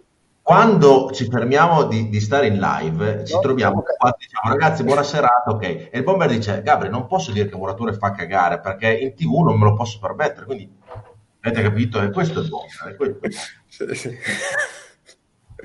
Se ne, se ne si dissocia. Vai a cagare. Che chiudi te? No, eh, no, volevo dire qualcosa, mi sono anche mi sono, mi sono scordato. Ormai l'orario veramente, dobbiamo andare a letto. Basta. L'Alzheimer. va. Adesso io sto, sto già andando a letto, voi fate quel cazzo che vi pare. Comunque, zoppichi, Olmi. Zoppichi. Cavolo. Allora, Eh, dai, ma c'ho male alla schiena, c'ho Eh. male alla- all'anca, un disastro. Adesso che spengo la luce. no, lei. Gabriele, io quello che dico qua dopo lo cambio. No, non è vero, è vero, assolutamente. Oh, allora, una volta, adesso bisogna- no, diciamo le cose come stanno. Una volta abbiamo parlato di Martinelli in trasmissione, quando ancora eravamo a Teletricolore, c'è stato un po' di diatriba, cioè dopo, tra un po' ci metteva le mani addosso perché lui difendeva Martinelli a spada tratta e come l'ho fatto in trasmissione. Quindi abbiamo, abbiamo capito Francesca, tira via bomber di- Francesca, tira via. Tira il via, tira il via, tira il via. Io, che offesa. direi che bomber, i, i tifosi sono, Ah, dalla mia parte, sono, da- sono dalla mia parte e tu hai perso, come al solito. Tira il via. Dai, basta, abbiamo chiuso tutto Dai, perché ha letto. Ecco, eh, eh, Hai letto Olmi, hai letto? Eccomi. Cosa hai letto? Eh, l'ultimo messaggio che hai mandato, Bomber, è... Io direi di chiudere No. con questa schermata No, è la schermata più eh, idonea, diciamo, per eh, la nostra trasmissione e con anche questo il Bomber è uno dei boys Parma, lo sappiamo da anni, cerchiamo di eh, compatirlo, ecco, vero Cavaz? Eh no, non è vero, dai povero Bomber. Cioè, bo- il Bomber quello che dice eh, lo pensa, questo lo posso assicurare. Spezziamo la lancia in favore del Bomber. Io vi ringrazio e, per e aver altro non sono Paolo come Esatto. lui. Allora, io vi ringrazio di aver condiviso con me questa live. Olmi ormai è in cucina, non so dove cazzo sia, è andato via. Ho letto, ho già letto. eh. C'è c'ha una cappa Oh, dietro. mi fa dormire in cucina, eh. No, mia moglie. Ringrazio il buon Massimo Cavazzoni per averci Grazie, supportato grazie. anche stasera. La cappa di Olmi, il frigo di Olmi, Olmi, saluto. Sì, qua Ecco. sono, tu- sono tutti sono tutte le calamite Ecco, adesso ce le fai vedere tutte una per una. No. Stiamo capire domani. Finiamo- Qua c'è quella di Roma, la diretta alle due di notte Toronto Sì, Toronto. Ringrazio anche il buon Bomber che lo tirerò via dalla diretta giustamente perché non è, è giusto così. Grazie Bomber. Per Grazie fortuna voi. tirarci- Voglio salutare chi non ci seguirà mercoledì e faccio gli auguri di buon anno e se no li faccio mercoledì gli auguri chi ci segue. Certo che sei un bel porto sfiga, eh? Se- Cioè, se non ci sarà qualcuno mercoledì ve li faccio adesso. No, eh, scusi, Certo, vaffanculo, io ci sono mercoledì, non a cagare. C'è la No, Champions. Qualche d'uno può anche avere qualcos'altro io da fare la- che guardare. anche la calamita di Babbo Natale se volete Eh, Scusa Bella, un attimo, bella, molto bella. Del prossimo può anche andare a fare un giro se vede Babbo, anziché vedere Babbo Natale, capito? Quindi a Quelli che questo punto a quest'ora che abbiamo detto almeno 25 minuti di cazzate, quindi vi ringraziamo. Esatto. Siamo Esatto. mercoledì, questo mercoledì alle 15, ricordiamo ci sarà Re- Pordenone Reggiana, alle 21 Bellissimo orario, grazie, grazie mille. Sì. Ci saranno queste quattro teste di cocco che vi terranno compagnia per l'ultima puntata di Severi ma Giusti, anno, Eh, vada a letto. 2020. bravo, che è stato, Però- detto 2028? È sicuro da ricordare, bisogna cancellare No, quanto esatto, esatto. Io ho capito Il lavoro da- 2028. l'unica cosa recente è la promozione della Reggiana, basta. Ricordiamo che chi avesse un cane e fosse nella, nella zona di Sassuolo può andare direttamente nel cortile di Olmi a fare Esatto. Questo Glielo storpio il cane, glielo faccio sparire.